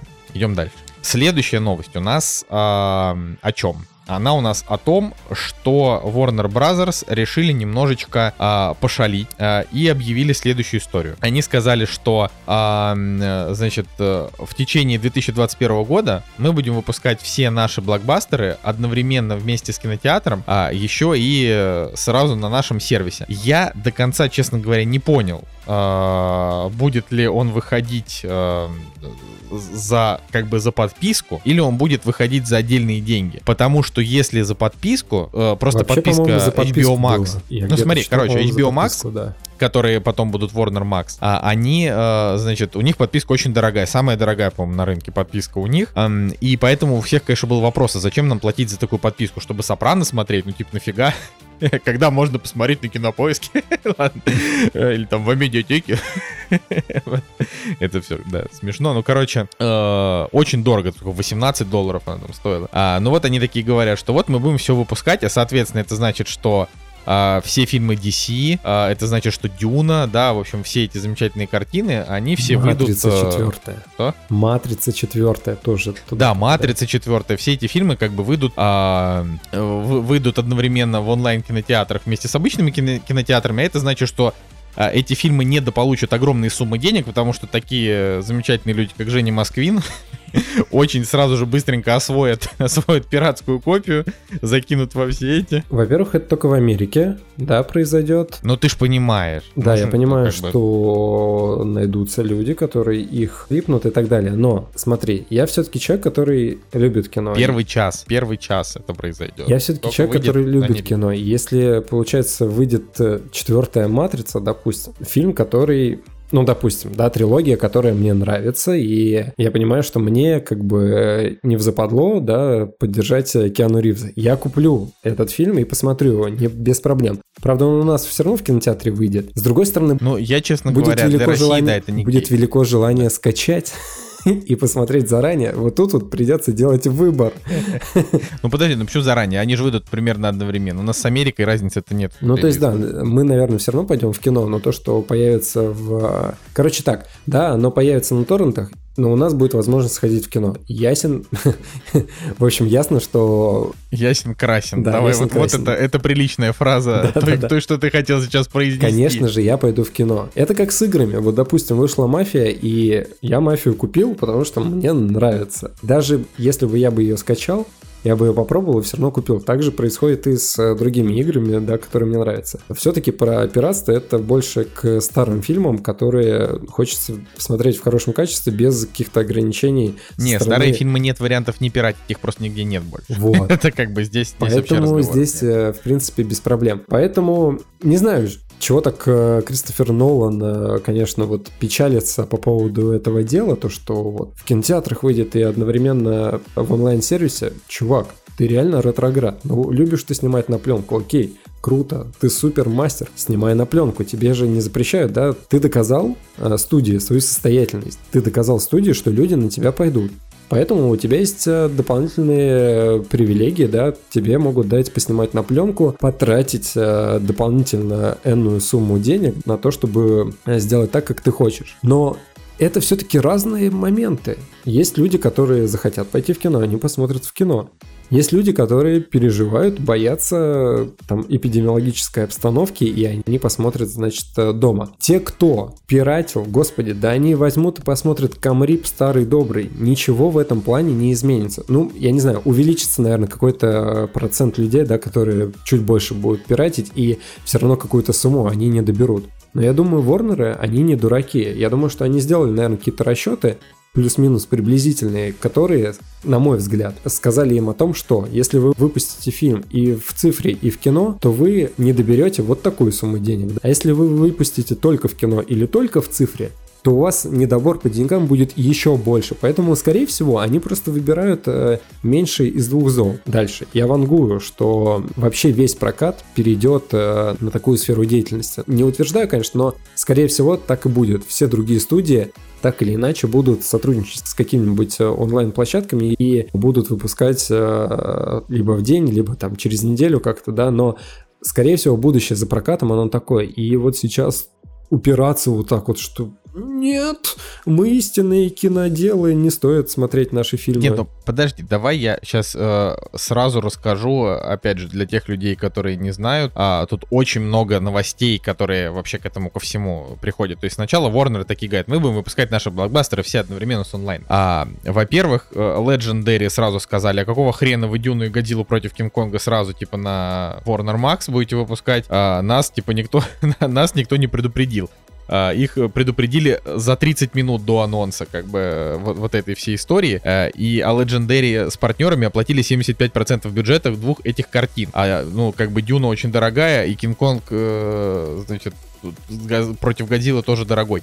А, поэтому, например, Legendary, да, они будут, э, скорее всего, воевать с ними. А дальше, значит, вторая история это о том, что звезды начали требовать денег от Warner Brothers за то, что переезд идет на HBO Max. Вот. А и... у них, наверное, какой-нибудь просто процент со сборов в кинотеатре, да? Ну, понятно, что есть еще подводные камни. Да. Вот смотри, у звезд да, есть да. процент со сборов в кинотеатре. Но... Ну, у некоторых, не у всех. Ну да, у некоторых. Э, но они же хитрые. То есть, э, значит, соответственно, если будет процент сборов с онлайн проката, то это не будет учитываться звездам. Значит, студия получит больше, актеры получат меньше. То есть они получат процент сборов с действительно классического проката, но это будет меньше там в половину условно. То есть понятно, что есть подводные камни и хитрые а, еврейские продюсеры, ну все же знают, да, кто правит Голливудом, это ладно, это шутка. В общем, продюсеры, они как бы все равно понятно, что ищут э, как бы денег больше заработать, как бы получить побольше выручки и так далее. Их можно понять.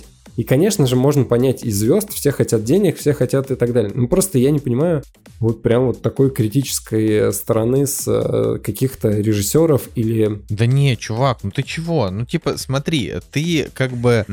Как бы это объяснить? Вот представь, что ты, ну, ты видеооператор, и твои услуги стоят там 20 тысяч день, да, ну это нормальная там цена для оператора, там, а если ты а, оператор, например, а, какого-нибудь крупнобюджетного кино в Америке, то там ты стоишь не знаю, там 100 тысяч в день. Ну, это я очень условно сейчас могу вообще придумать. А, и вот как бы когда ты режиссер и когда ты актер, у вас есть типа контракты, у вас есть договоренности, и получается, что ты из-за таких вот замечательных решений ты, ты как бы теряешь деньги ты не хочешь терять деньги. Понимаешь, если это... Так, а как они потеряют а... деньги-то, если им студия уже заплатила? То есть, нет, понятно. Так никому. Нет, смотри, история только о том, что заплатили пока только Галь Гадот и Пейти Дженкинс по 10 миллионов долларов. И об этом узнали представители, собственно, Марго Робби, Уилла Смита, Дензела Вашингтона, Джолина Джоли, Хью Джекмана, Киану Ривза и так далее. И они все такие, ну, типа, говорят, эй, йоу, Ворнер, давайте-ка вы, пожалуйста, тоже нам заплатите. И в итоге эта история сейчас э, в, то, в той ситуации, что Warner Brothers пытается разработать новую формулу выплат ведущим актерам и режиссерам без привязки с кассовым, сбо- кассовым сбором. Это я, это я читаю новость на сайте, как бы, да, не, не, не проверена она окончательно. Э, пишут, что это Insider Variety, значит, э, выяснил. Вот, ну, Женя, это как бы, понимаешь, это такая тема, что даже если ты долларовый миллионер э, и у тебя уже есть, не знаю, 500 миллионов долларов, э, вряд ли ты согласишься вместо 20 получить 10 или, хорошо, или вместо 3 получить 500 тысяч долларов. Это сам факт. Э, это игровое развлекательное кино, а не искусство. Понимаешь, если бы, например, какой-нибудь условный Тарантино сказал, чуваки, вы простите меня, но максимум, который я могу тебе заплатить за съемки в этом фильме, это типа 500 тысяч долларов, и вообще дай бог, у меня всего у фильма там бюджет 7. Ну, я там условно. И Брэд Питт скажет, ну, блин, да да окей, это же классное кино, мне в нем нравится сниматься. Я полагаю, что они деньги-то все-таки часть э, актеров, допустим, да, или подавляющее большинство, когда они заключают контракт, им все-таки выплачиваются деньги в процессе производства картины, а потом они получают, э, если они подписали, да, получают какой-то кэш с, с проката. Не если что, не у всех просто такая история. Да. Как бы сейчас говорят, возможно, вот э, мы, мы просто, а, честно говоря, мне стыдно, что мы как ведущие подкаста не можем экспертно про это поговорить, а, но я думаю, что вот эта вот история с процентами, это...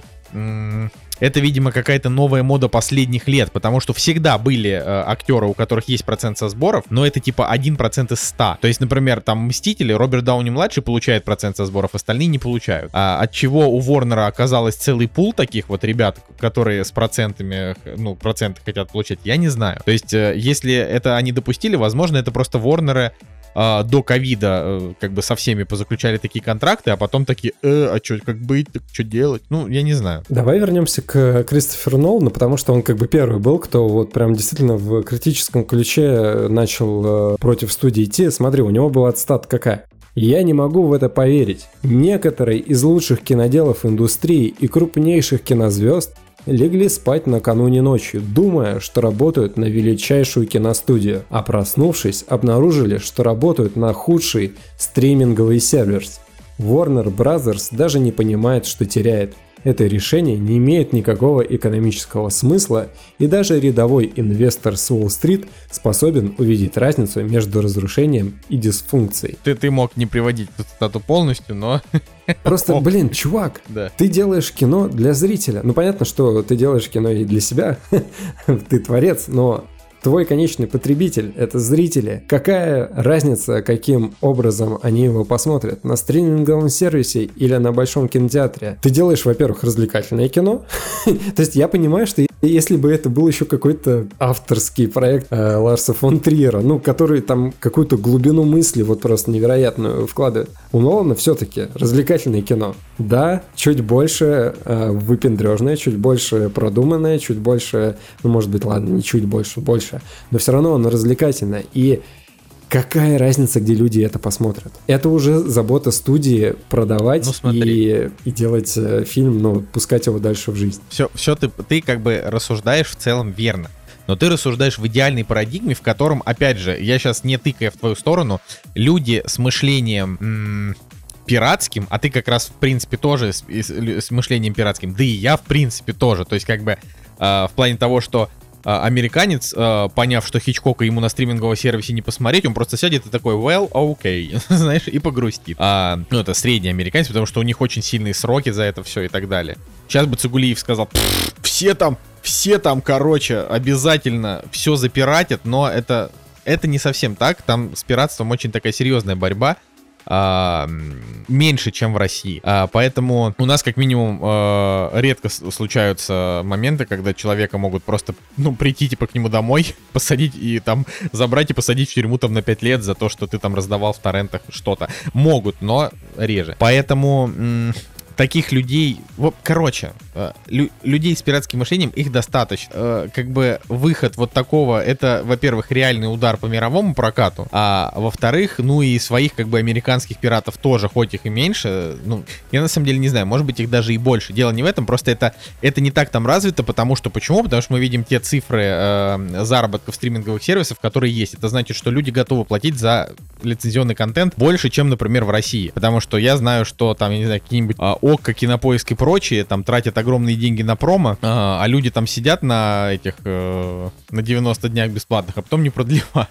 Ну, это такая э, боль э, стриминговых сервисов. В Америке там ты видел, сколько зарабатывает Netflix, как сейчас дела идут у Диснея. В общем, это там, мне кажется, там получше с этим. Вот. Но как бы пираты все равно выпустят, все равно не подпортят, именно поэтому это как бы и беспокоит людей. А всех вот этих вот замечательных типа Нолана и прочих. Но А его не беспокоит, что у него довод, типа, в Америке 57 миллионов собрал вот сейчас? да, так в этом-то и суть. Вот я и хотел сказать, Это что же Нолан, да, странно. Типа, ну, это как бы э, вот э, девушка по имени Энн Сарнов, а, которая кто-то там Ворнер, а, она сказала, что это как бы из-за Нолана. То есть мы посмотрели, Нолан очень хотел выпустить во время пандемии фильм в кинотеатрах, он выпустил, он ни хрена не собрал, много где кинотеатры закрыты, много где люди не сходили, и, соответственно, мы поняли, что надо давать людям возможность вместо того, чтобы фильмы не выпускать, а, пускать их и в открытых кинотеатрах, насколько это реально, а, и в этих. На самом деле, понимаешь, это все, все это происходит ровно до того момента, как ковид закончится. Как, знаешь,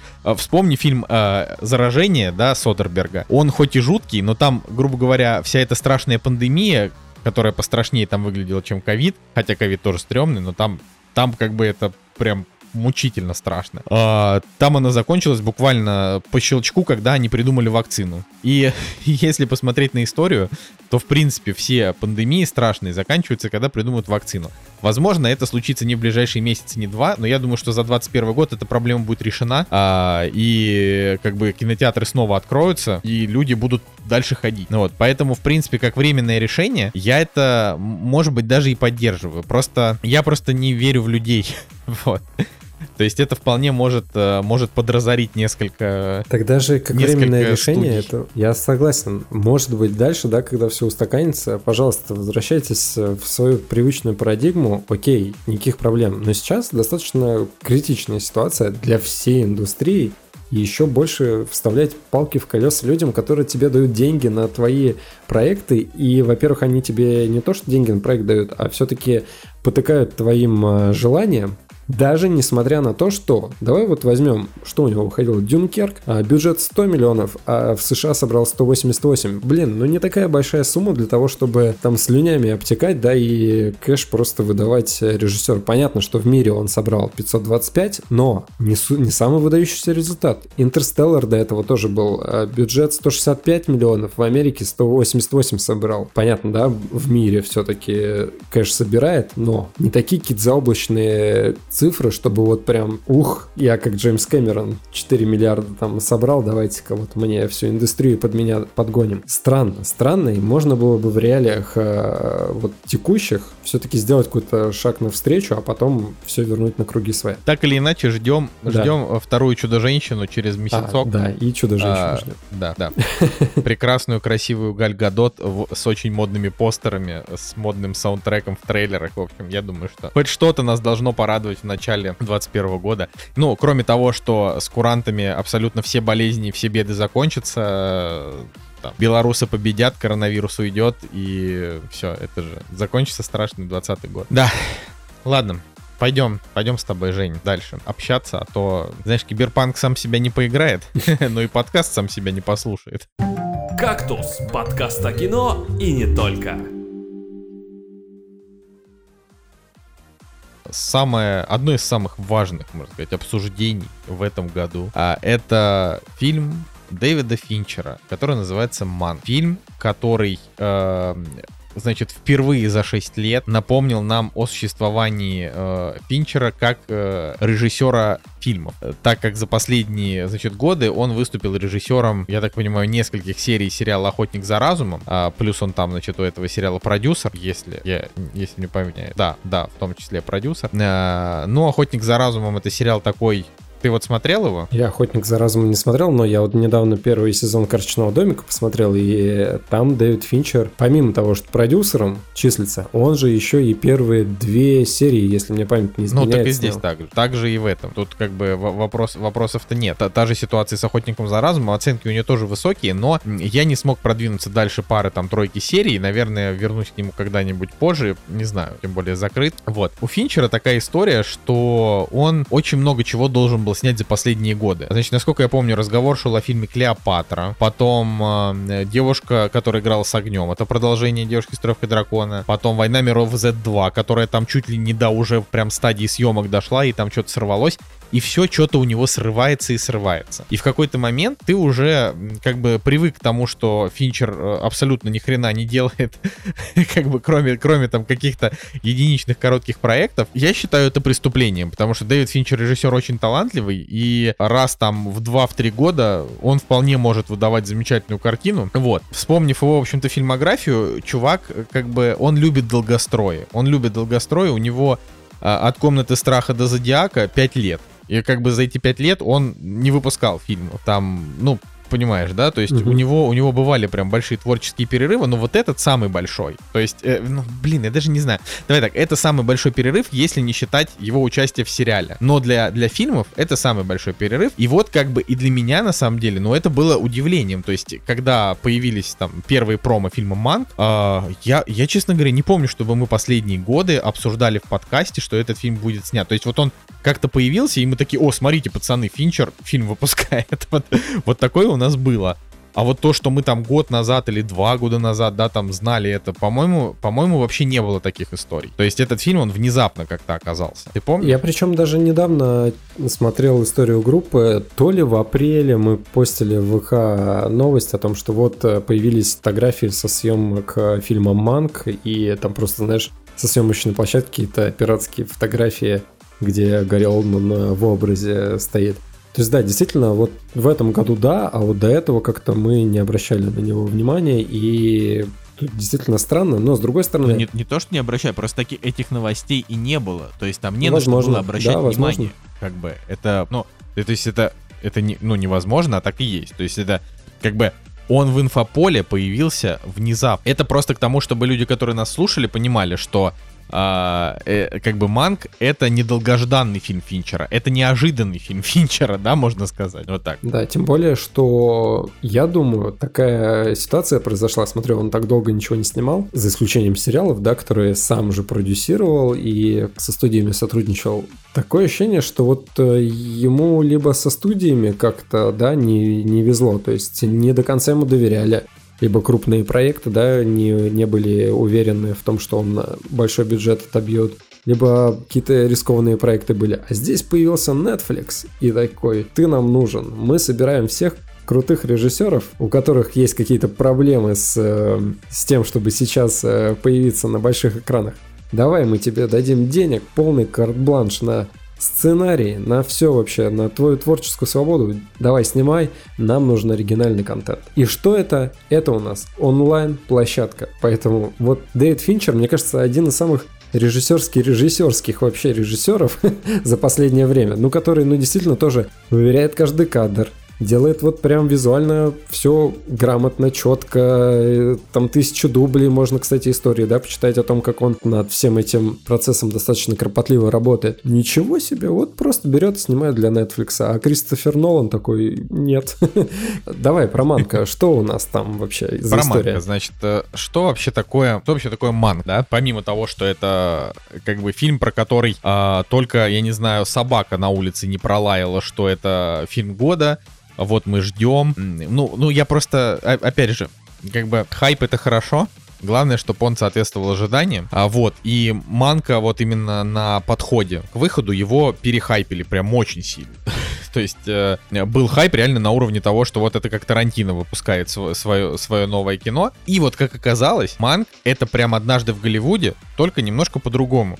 То есть э, я, не, я не хочу говорить о том, что мне понравился там Манк меньше, он мне правда понравился меньше, а, но их можно поставить в одну линию по двум причинам, потому что это оба авторских фильма, которые режиссер сделал в первую очередь для себя, на мой личный взгляд, а, потому что а, Тарантино любит э, фильмы золотой эпохи Голливуда, 70-е его воспитали, э, и вот он решил им отдать э, должное, значит, почести вот в таком духе. А Манк — это фильм, снятый по сценарию отца Дэвида Финчера, то есть для него это в первую очередь личная как бы, история. Вот. А, и он тоже про кинематограф. То есть это, это кино про кино. Ам, но тоже там со своей точки зрения. Если у Тарантино это про актеров, а, то здесь про сценариста. Значит, э, сюжет у нас следующий. Эм, Гэри Олдман играет э, Манка. Э, Манк — это Герман Манкевич, сценарист, который а, написал э, первый драфт. Внимание, то есть вот это немножко... Да, тут нужно это даже- понимать. Да, это даже звучит, это даже звучит странно, что Финчер в принципе взялся за это. Это фильм про сценариста, который написал первый драфт к фильму, фильма «Гражданин Кейн». Первую версию Чё? сценария. Ну, дра- ну да, драфт, в смысле, первая версия сценария, да. А, я о том, что, то есть, представьте себе, э, типа, вот Финчер берется за кино, а, и ты такой, ты такой смотришь. То есть, да, «Гражданин Кейн» — это культовый американский фильм. Я небольшой его фанат, мы его обсуждали в подкасте.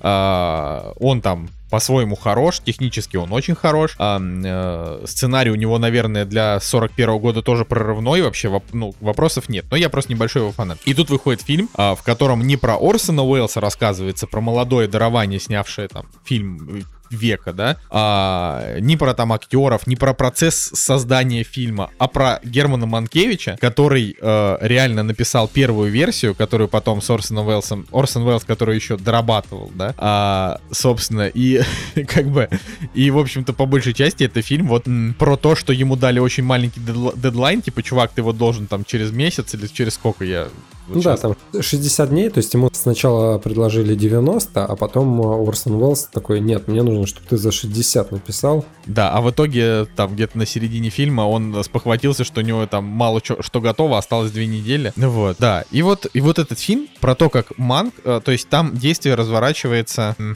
в двух э, плоскостях. Первое это вот Манк а, после автомобильной аварии э, лежит э, И в пишет доме, сценарий.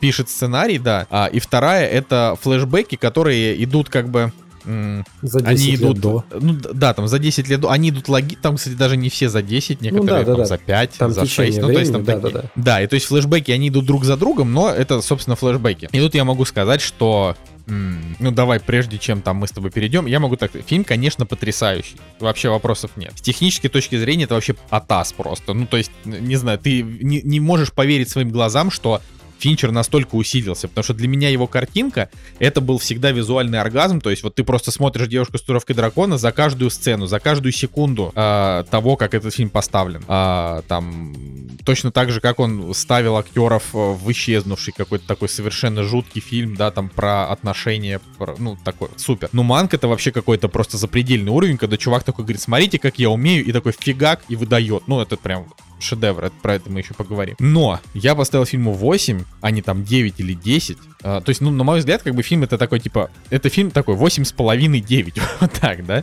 Но я поставил ему 8, потому что субъективно а, я считаю, что а, у фильма слишком высокий порог вхождения, даже для любителей кино. Он очень перегружен информацией, а, которую нужно знать для того, чтобы этот фильм полностью про- ну, понять. То есть я, например, планирую реально вот, я мало что я пересматриваю вообще, я, ну, типа, не люблю там, сильно прям пересматривать фильм, А, но Манка я совершенно точно пересмотрю, когда я вот, э, не знаю, найду какой-нибудь исчерпывающий гайд э, по событиям Голливуда, э, про, про которые там действуют, про которые там повествование. Очень потому, что тяжело читать все эти диалоги, очень. То есть там прям вот половину ты понимаешь, потому что это как бы про его там острый язык э, и, в принципе, про течение сюжета, а вот отсылки все, к которым, э, ну, которые так мимоходом проскальзывают с языка Гэри Олдмана, да, ты вообще, ну, просто, просто это непонятно. Как бы это, это вот именно то, что это тебе нужно быть в контексте Голливуда 30-х-40-х годов. Это вот очень сложно. Поэтому я считаю, что как бы да,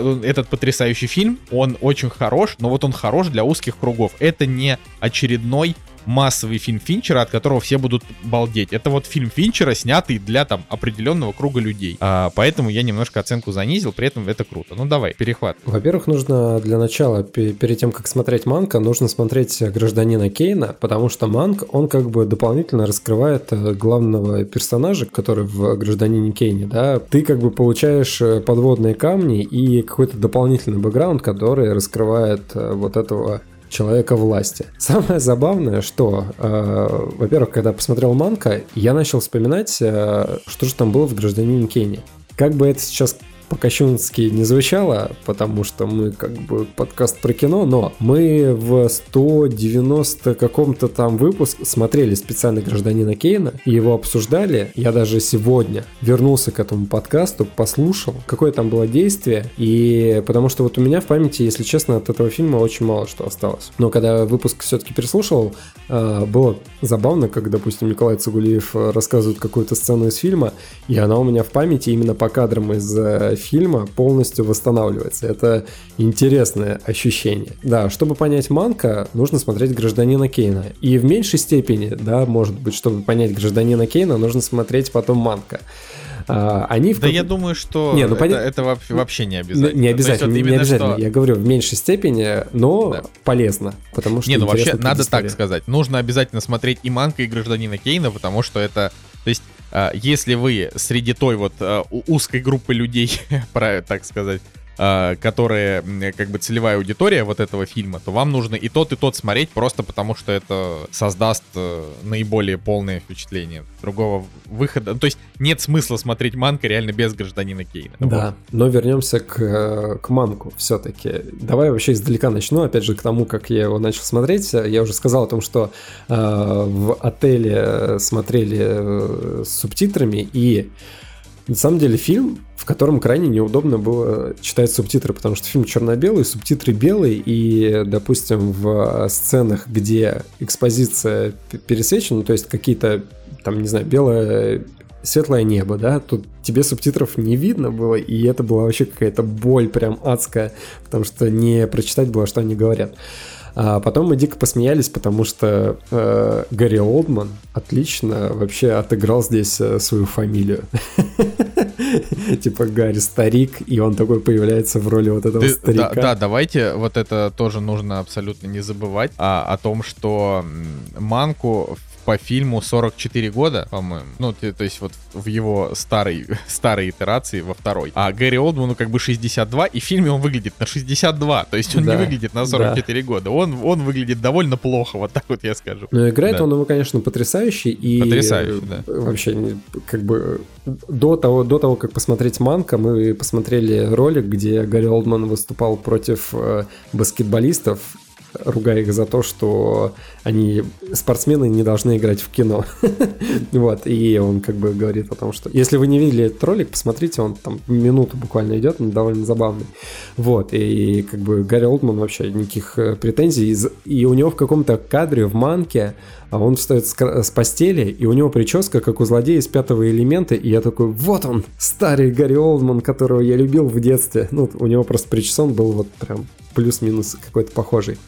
А, по самой картине очень много диалогов. Фильм одни сплошные диалоги, и это нужно вот прям знать, быть готовым к этому, потому что, честно, я где-то на середине, после сауны, после баньки, после вот э, каких-то релаксовых процедур, меня уже, честно говоря, клонило в сон, и я над, самой, над собой делал очень большие усилия, чтобы остаться вот в курсе, в фокусе вот этой истории, потому что они говорят, говорят, говорят, говорят, ты читаешь, читаешь, читаешь, и мозг, он просто либо не поспевает, если он э, устал, то действительно фильм будет вообще тяжело воспринимать. Где-то на середине я вот этот момент почувствовал, и пришлось сделать действительно над собой усилия, чтобы э, продолжить его воспринимать так, чтобы потом в подкасте можно было поговорить про этот фильм.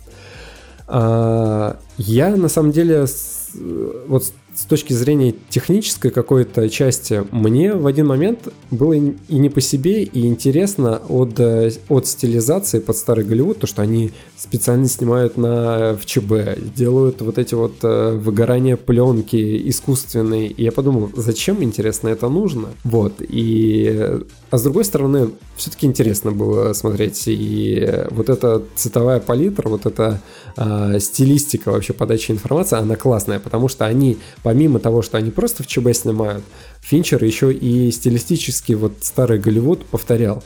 С, точ- с помощью музыки, с помощью операторских наездов, э, каких-то шрифтов. Все вот, все было в э, таком ощущении, как будто ты смотришь действительно старый какой-то Голливуд, но, Но при этом... но при этом, при этом да, с современным цифровым привкусом. Да, да, вот это, это как бы самая главная фишка вообще Манка. Это то, что он работает как бы на двух полях. Это хороший, это фильм, который одновременно будет интересен а, зрителям в 40-х годов, если им его отправить в прошлое, а, и интересен сейчас а, тем, кто его смотрит, потому что он как бы, ну, потому что он стильный, потому что он а, такой как бы, он, он современный, Ну, то есть, то есть это пока что единственный, получается, представитель такого жанра. Потому что если, например, мы вспомним фильм «Артист» замечательный, который получил Оскар про смерть немого кино и про актера немого кино, которому приходится выживать в эпоху звука, а там фильм сделан настолько по лекалам старого кино, что там как бы, ну, современного не проглядывается. Это просто крутой фильм, как будто бы прям тех лет. Э, очень классный. Э, с, не, с некоторыми прикольными фишками в конце, но в целом вот он такой. А,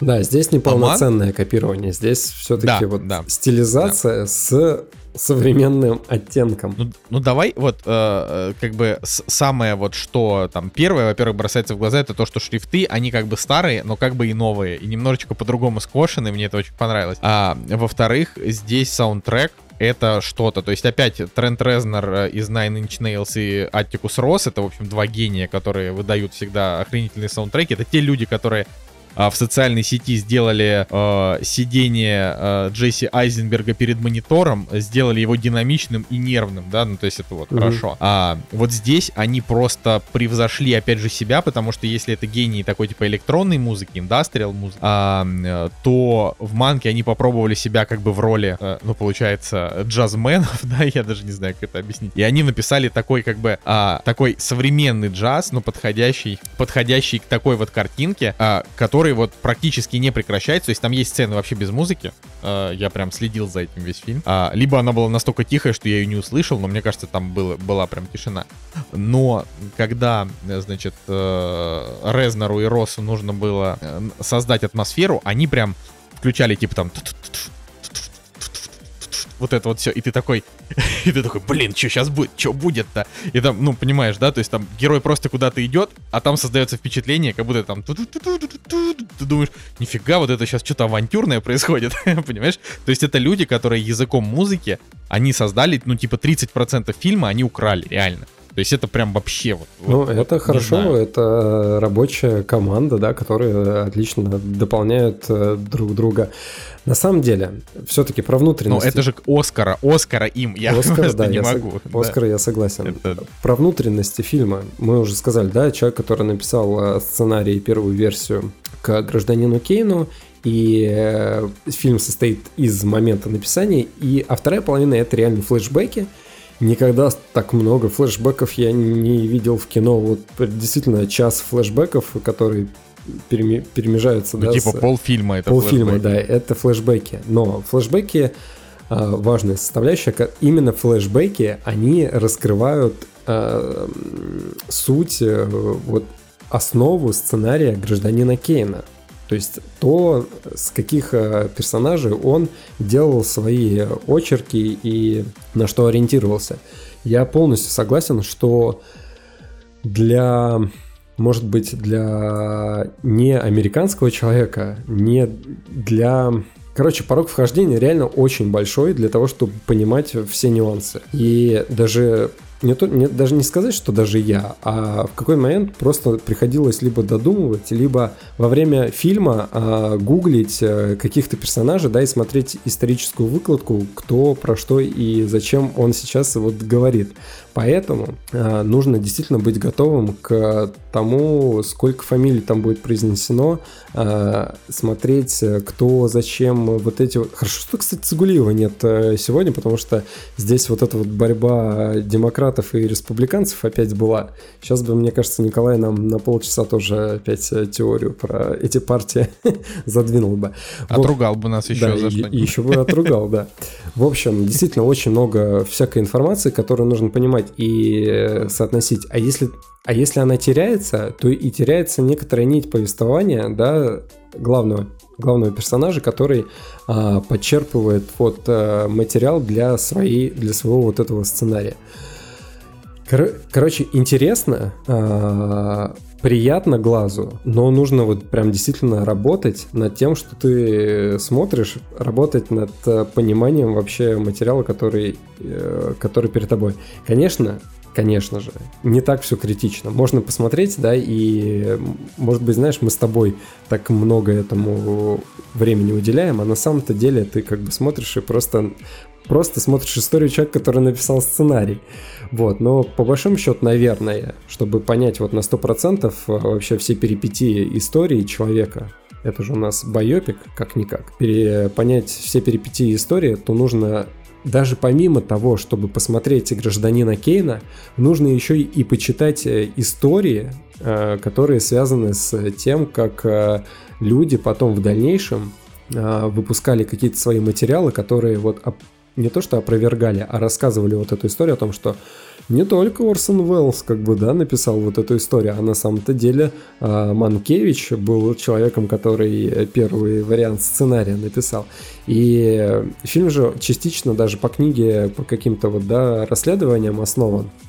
Э, можно почитать там интересные факты что вот отец, да, Финчера, он свою, вот свой сценарий, да, какие-то моменты брал вот из расследований, которые выходили некоторое время назад, которые вот говорили... 70-х. Да, да. Не совсем прям некоторое время, а как бы полвека назад. Слушай, ну тут, назад. слушай, ну тут э, достаточно большая, э, большой разброс вообще э, по времени. Фильм Гражданин Кейн вообще в 41 году, по-моему, вышел, если мне память не изменяет, да? То есть, да, да, так-то можно сказать, что... без малого, 80 лет уже. Так-то можно сказать, что 30 лет э, прошло, да, после того, как э, широкая общественность стала известна о том, что вот э, Манкевич там еще участвовал, у него 50. была достаточно 50. большая... Ну, 50. Женя. Ну, 50, да. Вот. Это ты, ты, ты подумал, что сейчас 2000? Да, потерялся в годах. Кстати, вот э, надо сказать, что Манкевич, он а, внешне, Гарри Олдман на него вообще мало похож. То есть это а, история о том, что как бы здесь не так важно, как он выглядел, да, скорее как, как его передали. Вот. И в этом плане, конечно, Гэри Олдман а, показал одну из лучших ролей вообще в, в своей жизни. То есть я считаю, что, например, Гэри Олдман в «Манке» это сильно круче, чем Гэри Олдман в темных временах в роли Черчилля, потому что, а, ну, потому что Черчилль это такой, как бы, это очень харизматичный дядька, а, но в фильме «Темные времена» показывают э, тяжелые военные истории, и по большей части вся игра, э, вся игра, значит, заключалась в том, что ему приходилось принимать тяжелые решения, и одна, конечно, очень крутая сцена, когда он спустился в метро, да, это хорошо. Вот, а Манг, а, она, ну, и он там сыграл гениально, все, вот сейчас, чтобы не было на меня там клейма, очень хорошо. Но в Манке он как будто вот прям, как будто он ждал, чтобы ему наконец-то дали сыграть что-то такое, и он прям вот выложился. То есть он, он действительно был авантюрный, саркастичный. А, особенно мне очень нравится вот эта линия его отношений с женой, которую он любит и называет бедной Сарой. При этом а, у него есть, а, значит, такие постоянные платонические влюбленности, с которыми он как бы тусуется, да, то есть он там с ними, у них там никакой романтики нет, но он как бы любит проводить с ними время и вести такие светские беседы. Ну, то есть это прям... А, и, и какие беседы? Они такие... А, короче, вот я, например, фанат а, сценарного а, таланта Аарона Соркина, да, потому что у него очень крутые диалоги, такие по-своему, они такие немножко нервные, они такие э, очень дерганные, но при этом остроумные, да. Есть там Тарантино, у него вся шутка, э, вернее, вся, вся фишка в, не в шутках, а в том, как диалоги построены и о чем они, да, то есть они как бы необычные и прикольные, да, то есть вот это такая заимствование из там старых, старых лет на новый лад, а вот манк это какая-то своя тема, то есть там я, наверное, не встречал фильмов с таким, таким сценарием, правда. То есть вот с такими диалогами тоже. Это как бы это что-то вот, это прям что-то новое. То есть там вот эти все как бы закрученные вот эти вот беседы с кучей отсылок в каждой, в, в каждой фразе. Но это просто не каждый вывезет. Это очень, такое написать тяжело. Это как бы, это очень тяжело. Давай представим, что сейчас с нами Николай Цугулиев, и что бы он сказал по этому фильму? Мне кажется, он бы сказал скучно. И, и он ну, имеет полное право на это, потому что фильм действительно может быть э, скучным в определенный момент, потому что если, опять же, повторюсь, если потерять нить вообще повествования и, и знать, зачем ты этот фильм смотришь, то вот это вот количество диалогов, оно может просто пере, как бы перевоплотиться в бессмысленность. Да, Слушай, кру- ну ты круто ты, наблюдать ты за вот, э, наблюдать за наблюдать за остроумием, да, за вот этим острым языком а, Манкевича и то, как его играет там Гарри Олдман. Но опять же, и этого там столько, оно все вот э, так э, с флешбэками перемежается, что действительно очень легко потеряться, и это может потерять смысл. То есть я могу понять, если кому-то фильм даже не понравится, не зайдет. Но с другой, Смотри, в общем, ты, стороны, ты да. ставишь на то, что Цигулиев, сейчас я очень быстро, ты ставишь на то, что Цигулиев э, скажет, что фильм скучный, я ставлю на то, что раз Цигулиев любит черно-белые фильмы с долгими разговорами, типа «Холма» и «12 раздеванных мужчин», я думаю, что у него это будет фильм года. Давай вот мы с тобой на этом, э, типа, стукнем кулачками и подождем его. Интересно, что скажешь. Но, по-моему, а, по-моему, гражданин Кейн ему показался скучным. Ну, Я- слушай, так я э, сегодня Манк, перед- э, Манк-то как-то вот, знаешь, поинтереснее, чем гражданин Кейн, я бы сказал. Ну, то есть, блин, а, я вот, эм, не знаю, мне было бы интересно прочитать прям вот в руках, подержать эту первую версию сценария гражданина Кейна, а потом пересмотреть гражданина Кейна и посмотреть, что же там Орсон Уэллс поправил. А, потому что, да. И, и, кстати, вот, эм, вот в фильме есть такая целая ветка о том, что, а, значит, э, пишет наш Манк э, свой сценарий про э, вот этого Херста, да, э, это как бы про человека, которого он недолюбливает. И э, тут, э, значит, история в том, что э, сюжетная линия о том, как бы как Херст не кажется плохим, то есть он кажется нормальным дядькой, А, и при этом, при этом создается какое-то ощущение, что вот Манк его, ну типа, Манк выбирает его как бы своим антагонистом, я не знаю, да, и пишет сценарий. И вот создается ощущение того, что Манк сам до конца так и не разобрался, чем же Херст ему не угодил. Особенно это в последней сцене, там, это... Спойлер, перематывайте на 10 секунд. А когда э, он сказал ему, что это он тебе зарплату платит. И Манк такой, э, ну, понимаешь, да? о- Так они там еще потом говорю? подошли как к, к камину, и Херст ему начал э, заливать достаточно понятную и логичную речь. И да, действительно, со стороны зрителя вообще не сказать, что Херст там какой-то дичайший злодей, а ну, просто гнет свою линию и, и все. А зло- ну вот антагонизм, да, он действительно только со стороны а, Манка идет, хотя, опять же, да, а, там его можно понять, потому что э, э, режиссер, который был э, нанят, да, который кончает жизнь самоубийством, косвенно же, да, из-за того, что вот его наняли снимать э, фильм про вот эту агитацию к выборам, и, да, человек чувствует, что он э, сделал что-то не то, и плюс у него еще там э, со здоровьем проблемы, да, он качает жизнь самоубийством. Потом там еще продюсер какой-то погибает. И, в общем, с одной стороны, вроде как бы и да, а с другой стороны, вроде как бы и нет, и, в общем, непонятно. Но, да, антагонизм, он такой здесь только со стороны, наверное, вот э, главного, главного действующего лица. Да. Но вот э, тут, конечно, у нас опять такие сбитые впечатления. Я думаю, что Николай, когда приедет, он нам тоже еще добавит. А, е- я, ну, как бы, я бы говорил об этом фильме еще очень долго, но мы, мы уже проболтали с Женей больше двух часов, и нам еще нужно немножко обсудить, поэтому тут я думаю, что нужно закругляться. Но по факту, эм, если разбить фильм на какие-то основные такие составляющие, уж не знаю, насколько это будет полезно, а, картинка это 10, актеры это 10, э, сценарий это 10, музыка это 10. В этом фильме все 10, но сам фильм как бы на 8,5. Я Да, да. Просто потому, просто потому, что а- в отдельных составляющих это абсолютно, абсолютно гениальный шедевр, но когда все это вместе склеивается, кажется, что он действительно чуть-чуть переусложнен. А, но это, это не в минус ему, это просто, это как бы моя личная проблема. Вот. А, э, если, например, про какой-то фильм можно сказать, что это там фильм, на, фильм дерьмо, но я ему поставил 10, потому что это guilty pleasure, здесь не так. Здесь объективно этот фильм практически не за что ругать. Это, это в принципе, можно назвать шедевром кинематографа современного. А, просто когда ты задумываешься о том, а, что этот шедевр значит для тебя, да, а шедевров-то признанных много, ты начинаешь как бы задума- задумываться и, исходя из этого, ставить свою. Я вот не считаю, что «Гражданин Кейн» а, как бы это какое-то супер-мега потрясающее кино. Но я понимаю, что люди его любят, э, ценят, и это классика кинематографа. Поэтому я как бы это не дергаю. Вот здесь та же ситуация. Типа, а, он для меня сыграл э, вот так просто потому, что я подумал, что фильм мог бы быть чуть более развлекательный, на чуть больше такую широкую аудиторию. А, он бы мог, он бы мог быть чуть более понятный, и тогда я бы смог его вообще прям полюбить. А, а так он для меня остался такой, знаешь, как бы вот а, очень такой модный э, очень модной историей, которую вот я посмотрел, как, знаешь, человек со стороны такой, ну да, да, это клево. Я, конечно, не понял многое, но вот э, это круто. Это как с, с картинами каких-нибудь а, м, э, авангардных художников, которые ты как бы смотришь, ты ни хрена не понимаешь, а кто-то приходит и такой, вот, я все понимаю. Я не знаю, как это еще объяснить. Да, в общем, э, интересная картина. Круто, что она вышла, и классно, что она вышла аккурат в мое день рождения, потому что каждый год... Мой, мой день рождения, Женя, блин, русский язык. Мой, день, рождения, рождения, мой день рождения, да.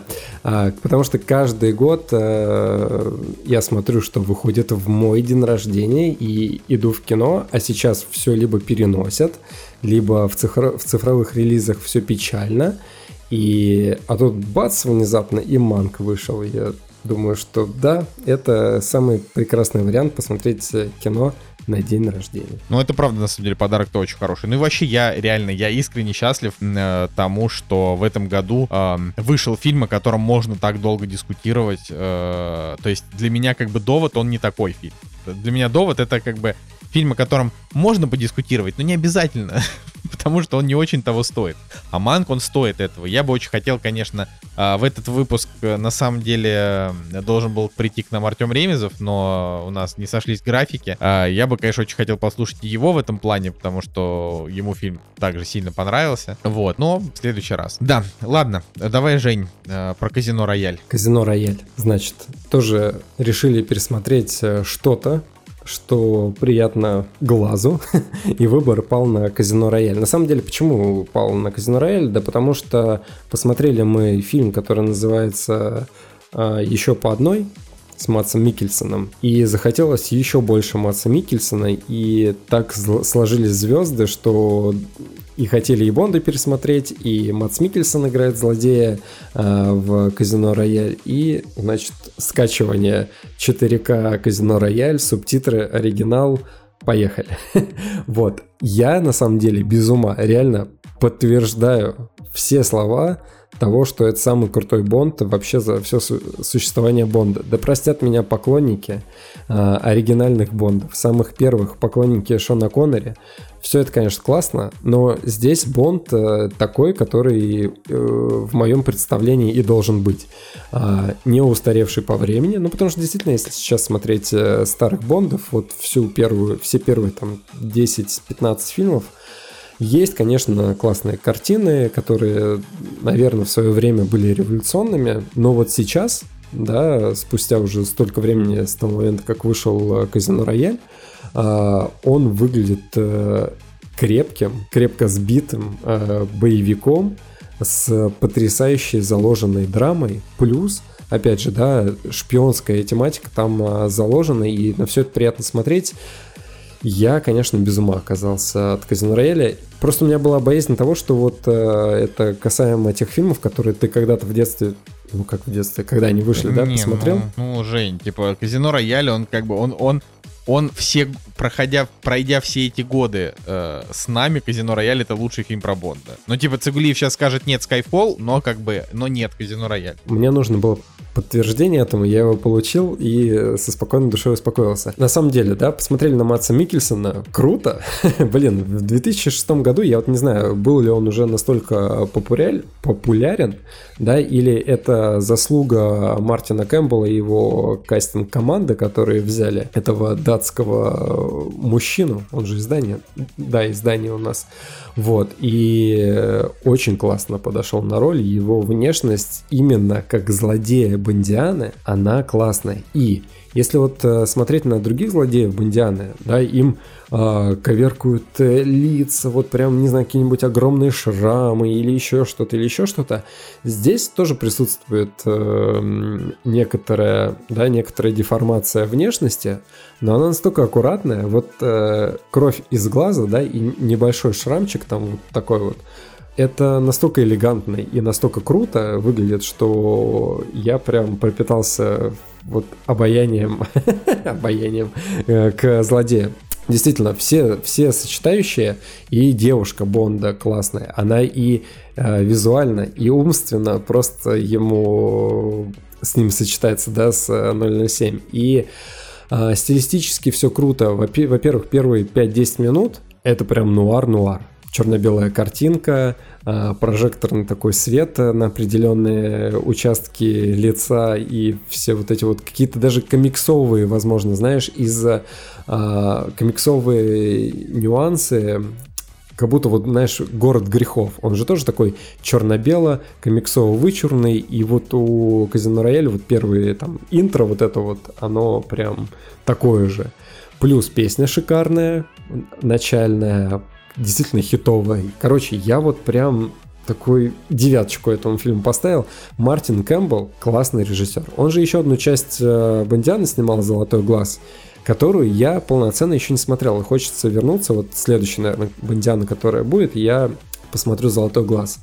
А, чтобы вы понимали, некоторое время назад, года два, была, был период, когда я думаю, блин, нужно вот всю Бондиану пересмотреть. Мы посмотрели первые 10 фильмов условно, да, и было их тяжело все-таки воспринимать. Из э, условных 10 фильмов только две, наверное, мне было интересно смотреть. Ну, там первая и, может быть, еще какая-то. Все остальное, оно либо друг на друга похоже, просто прям максимально похоже. Ничего нового там не было какого-то, да, как, каких-то революционных э, развитий. Была какая-то маленькая эволюция. Вот, а здесь, э, не знаю, я вот, ребят, если хотите подтверждение, подтверждаю, Казино Рояль прям топчик, который мне очень сильно понравился. Я думаю, что я когда-нибудь когда-нибудь сяду а, и пересмотрю пересмотрю все все фильмы с Крейгом и может быть даже захвачу те, что я еще не видел, а, просто для того, чтобы как бы финально а, финально поставить эту точку. Наверное, это только произойдет два тогда, фильма. когда Казино Рояль и и этот Skyfall. Skyfall, да. Все остальное. Не, ну вот шлак. новый фильм, который э, который выйдет, он же должен быть э, хорошим. Ну, мы этого пока не знаем. Мы этого пока не знаем. Посмотрим. Но что-то вот, знаешь, мне кажется... Смотри, Чувак, Кэрри Фукунага еще пока не подводил, ты знаешь. возможно, прям- возможно. Но я так понял, что Дэниел Крейг, как продюсер э, Бондианы, стал очень сильно влиять на проект. Дэнни Бойл. Во-первых, он э, с Дэнни Бойлом не нашел общий язык, попрощались с Дэнни Бойлом, да, взяли другого режиссера, и вообще вот на нем как-то очень много было завязано новостей, ухожу, не ухожу, а, там, хочу так, хочу не так и так далее. И, а вот в первой картине его влияние как э, человек, который ну, с- извне влияет на франшизу, нет. И там чувствуется Мартин Кэмпбелл. Я почему так говорю? Потому что я его другие боевички смотрел, и там все сделано вот по-режиссерски идеально. Я вот не знаю, заслуга ли это исключительно режиссера, или это все-таки там а, заслуга и режиссера, и сценариста. Но вот в «Казино Рояль» Крейг, как актер, да, и как, э, не знаю, механизм, э, да, вот, э, вот этой большой машины, он исключительно на своем месте.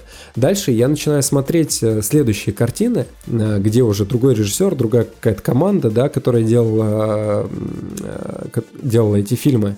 И там обаяние, короче, вот «Казино Рояль» пропадает. Там вот продолжается какой-то боевик, больше взрывов, больше давайте вот там еще чего-то. И те плюсы, которые были в Казино Рояль, они вообще вот исчезают э, в последующей части, да, которая была после Казино Рояль. Дальше приходит другой клевый режиссер, да, который снял «Красоту по-американски», снял э, Сэм Мендес, да, он снял э, Skyfall. Опять же, режиссерский какой-то клевый проект, классно. Но после Skyfall был Спектр, Спектр вообще просто как вообще нуднятина дикая.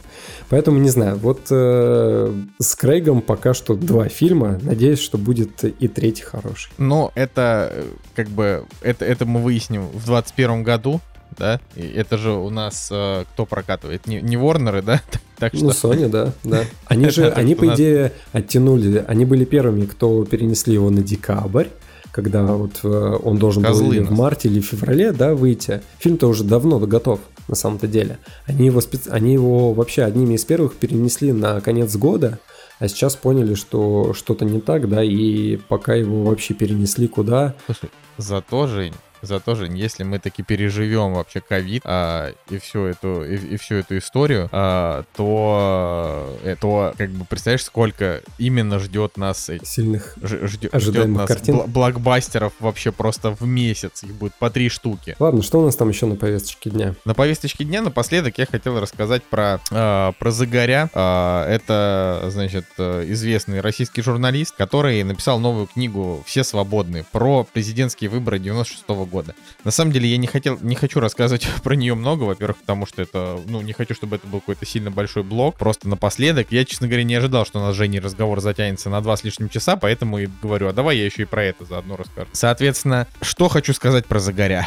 Хочу сказать, что это человек, который написал книжку «Вся кремлевская рать» про Путина, а, и он же написал, а, а, он же написал книжку «Империя должна умереть» про падение империи, про то, как погибла Российская империя, да, как государство. Ну так вот, а, соответственно, «Все свободны» — это книжка про то, как вот э, Россия в те несколько лет, где-то с 89 и по 90, там, не знаю, 96 год, про то, как Россия превратилась из Советского Союза в относительно демократическую страну, в которой действительно была свободная журналистика, которая могла воевать против власти, в которой политические альянсы действительно друг с другом воевали, и это была такая трушная политика настоящая, она была жесткая, но при этом это было похоже на политическую борьбу, а не на видимость политической борьбы. Угу. Вот. И, соответственно, про то, как как бы это все закончилось э, тем, что Ельцин Ельцина выбрали второй раз, хотя победить должен был Зюган.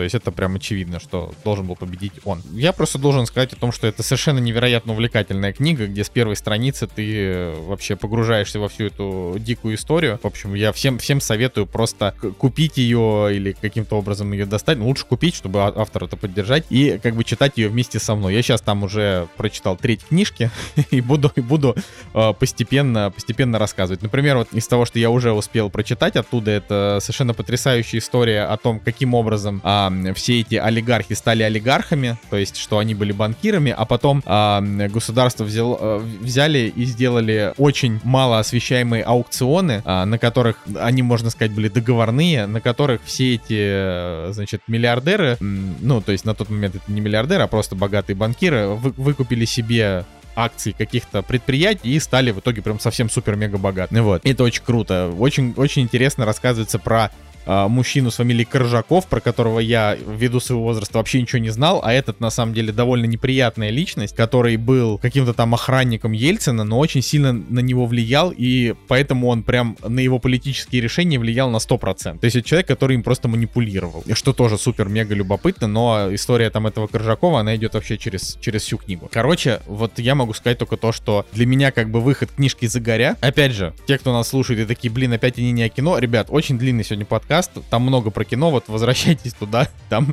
там про кино. Сейчас чуть-чуть вот напоследок. Для меня выход «Все, своб... все свободны», он для меня сродни вот выходу, не знаю, фильма «Манк», сродни выходу игры «Киберпанк», то есть это это такое же событие года, которого я ждал, потому что каждую книжку Загоря ждешь прям с огромным удовольствием. Короче, это просто для тех, кто хотел бы, кто хотел бы просвещаться немножко вот в этой степи тоже. Тебе я, конечно, Жек, советовать не буду, знаю, что ты не очень сильно этим интересуешься, а, но... Не, звучит бы, интересно, но... Но надо, надо для этого читать книги, да, открывать их глазами по ним выходить. Да, но я правда... сериалы ждут, кстати. Да, а тут еще сериалы не просмотренные. Но в любом случае, прям, прям вообще кайф. Но я думаю, что на этом, если ты можешь что-то добавить, ты добавь. Да что тут добавить, когда выпуск уже на два с лишним часа записан? Мне кажется, можно уже и прощаться. Да, на следующей неделе встретимся с вами в спешл выпуске про перевал Дятлова. С нами будет Николай, с нами будет Анастасия. И должно быть интересно и клево. Вот. Но на этой неделе мы с вами прощаемся. Давайте, ребят, 3000 прослушиваний вообще, вот чтобы э, минимум. Просто. Вот. И с вами был Николай Солнышко. И Евгений Москвин. Всем пока. До следующей недели.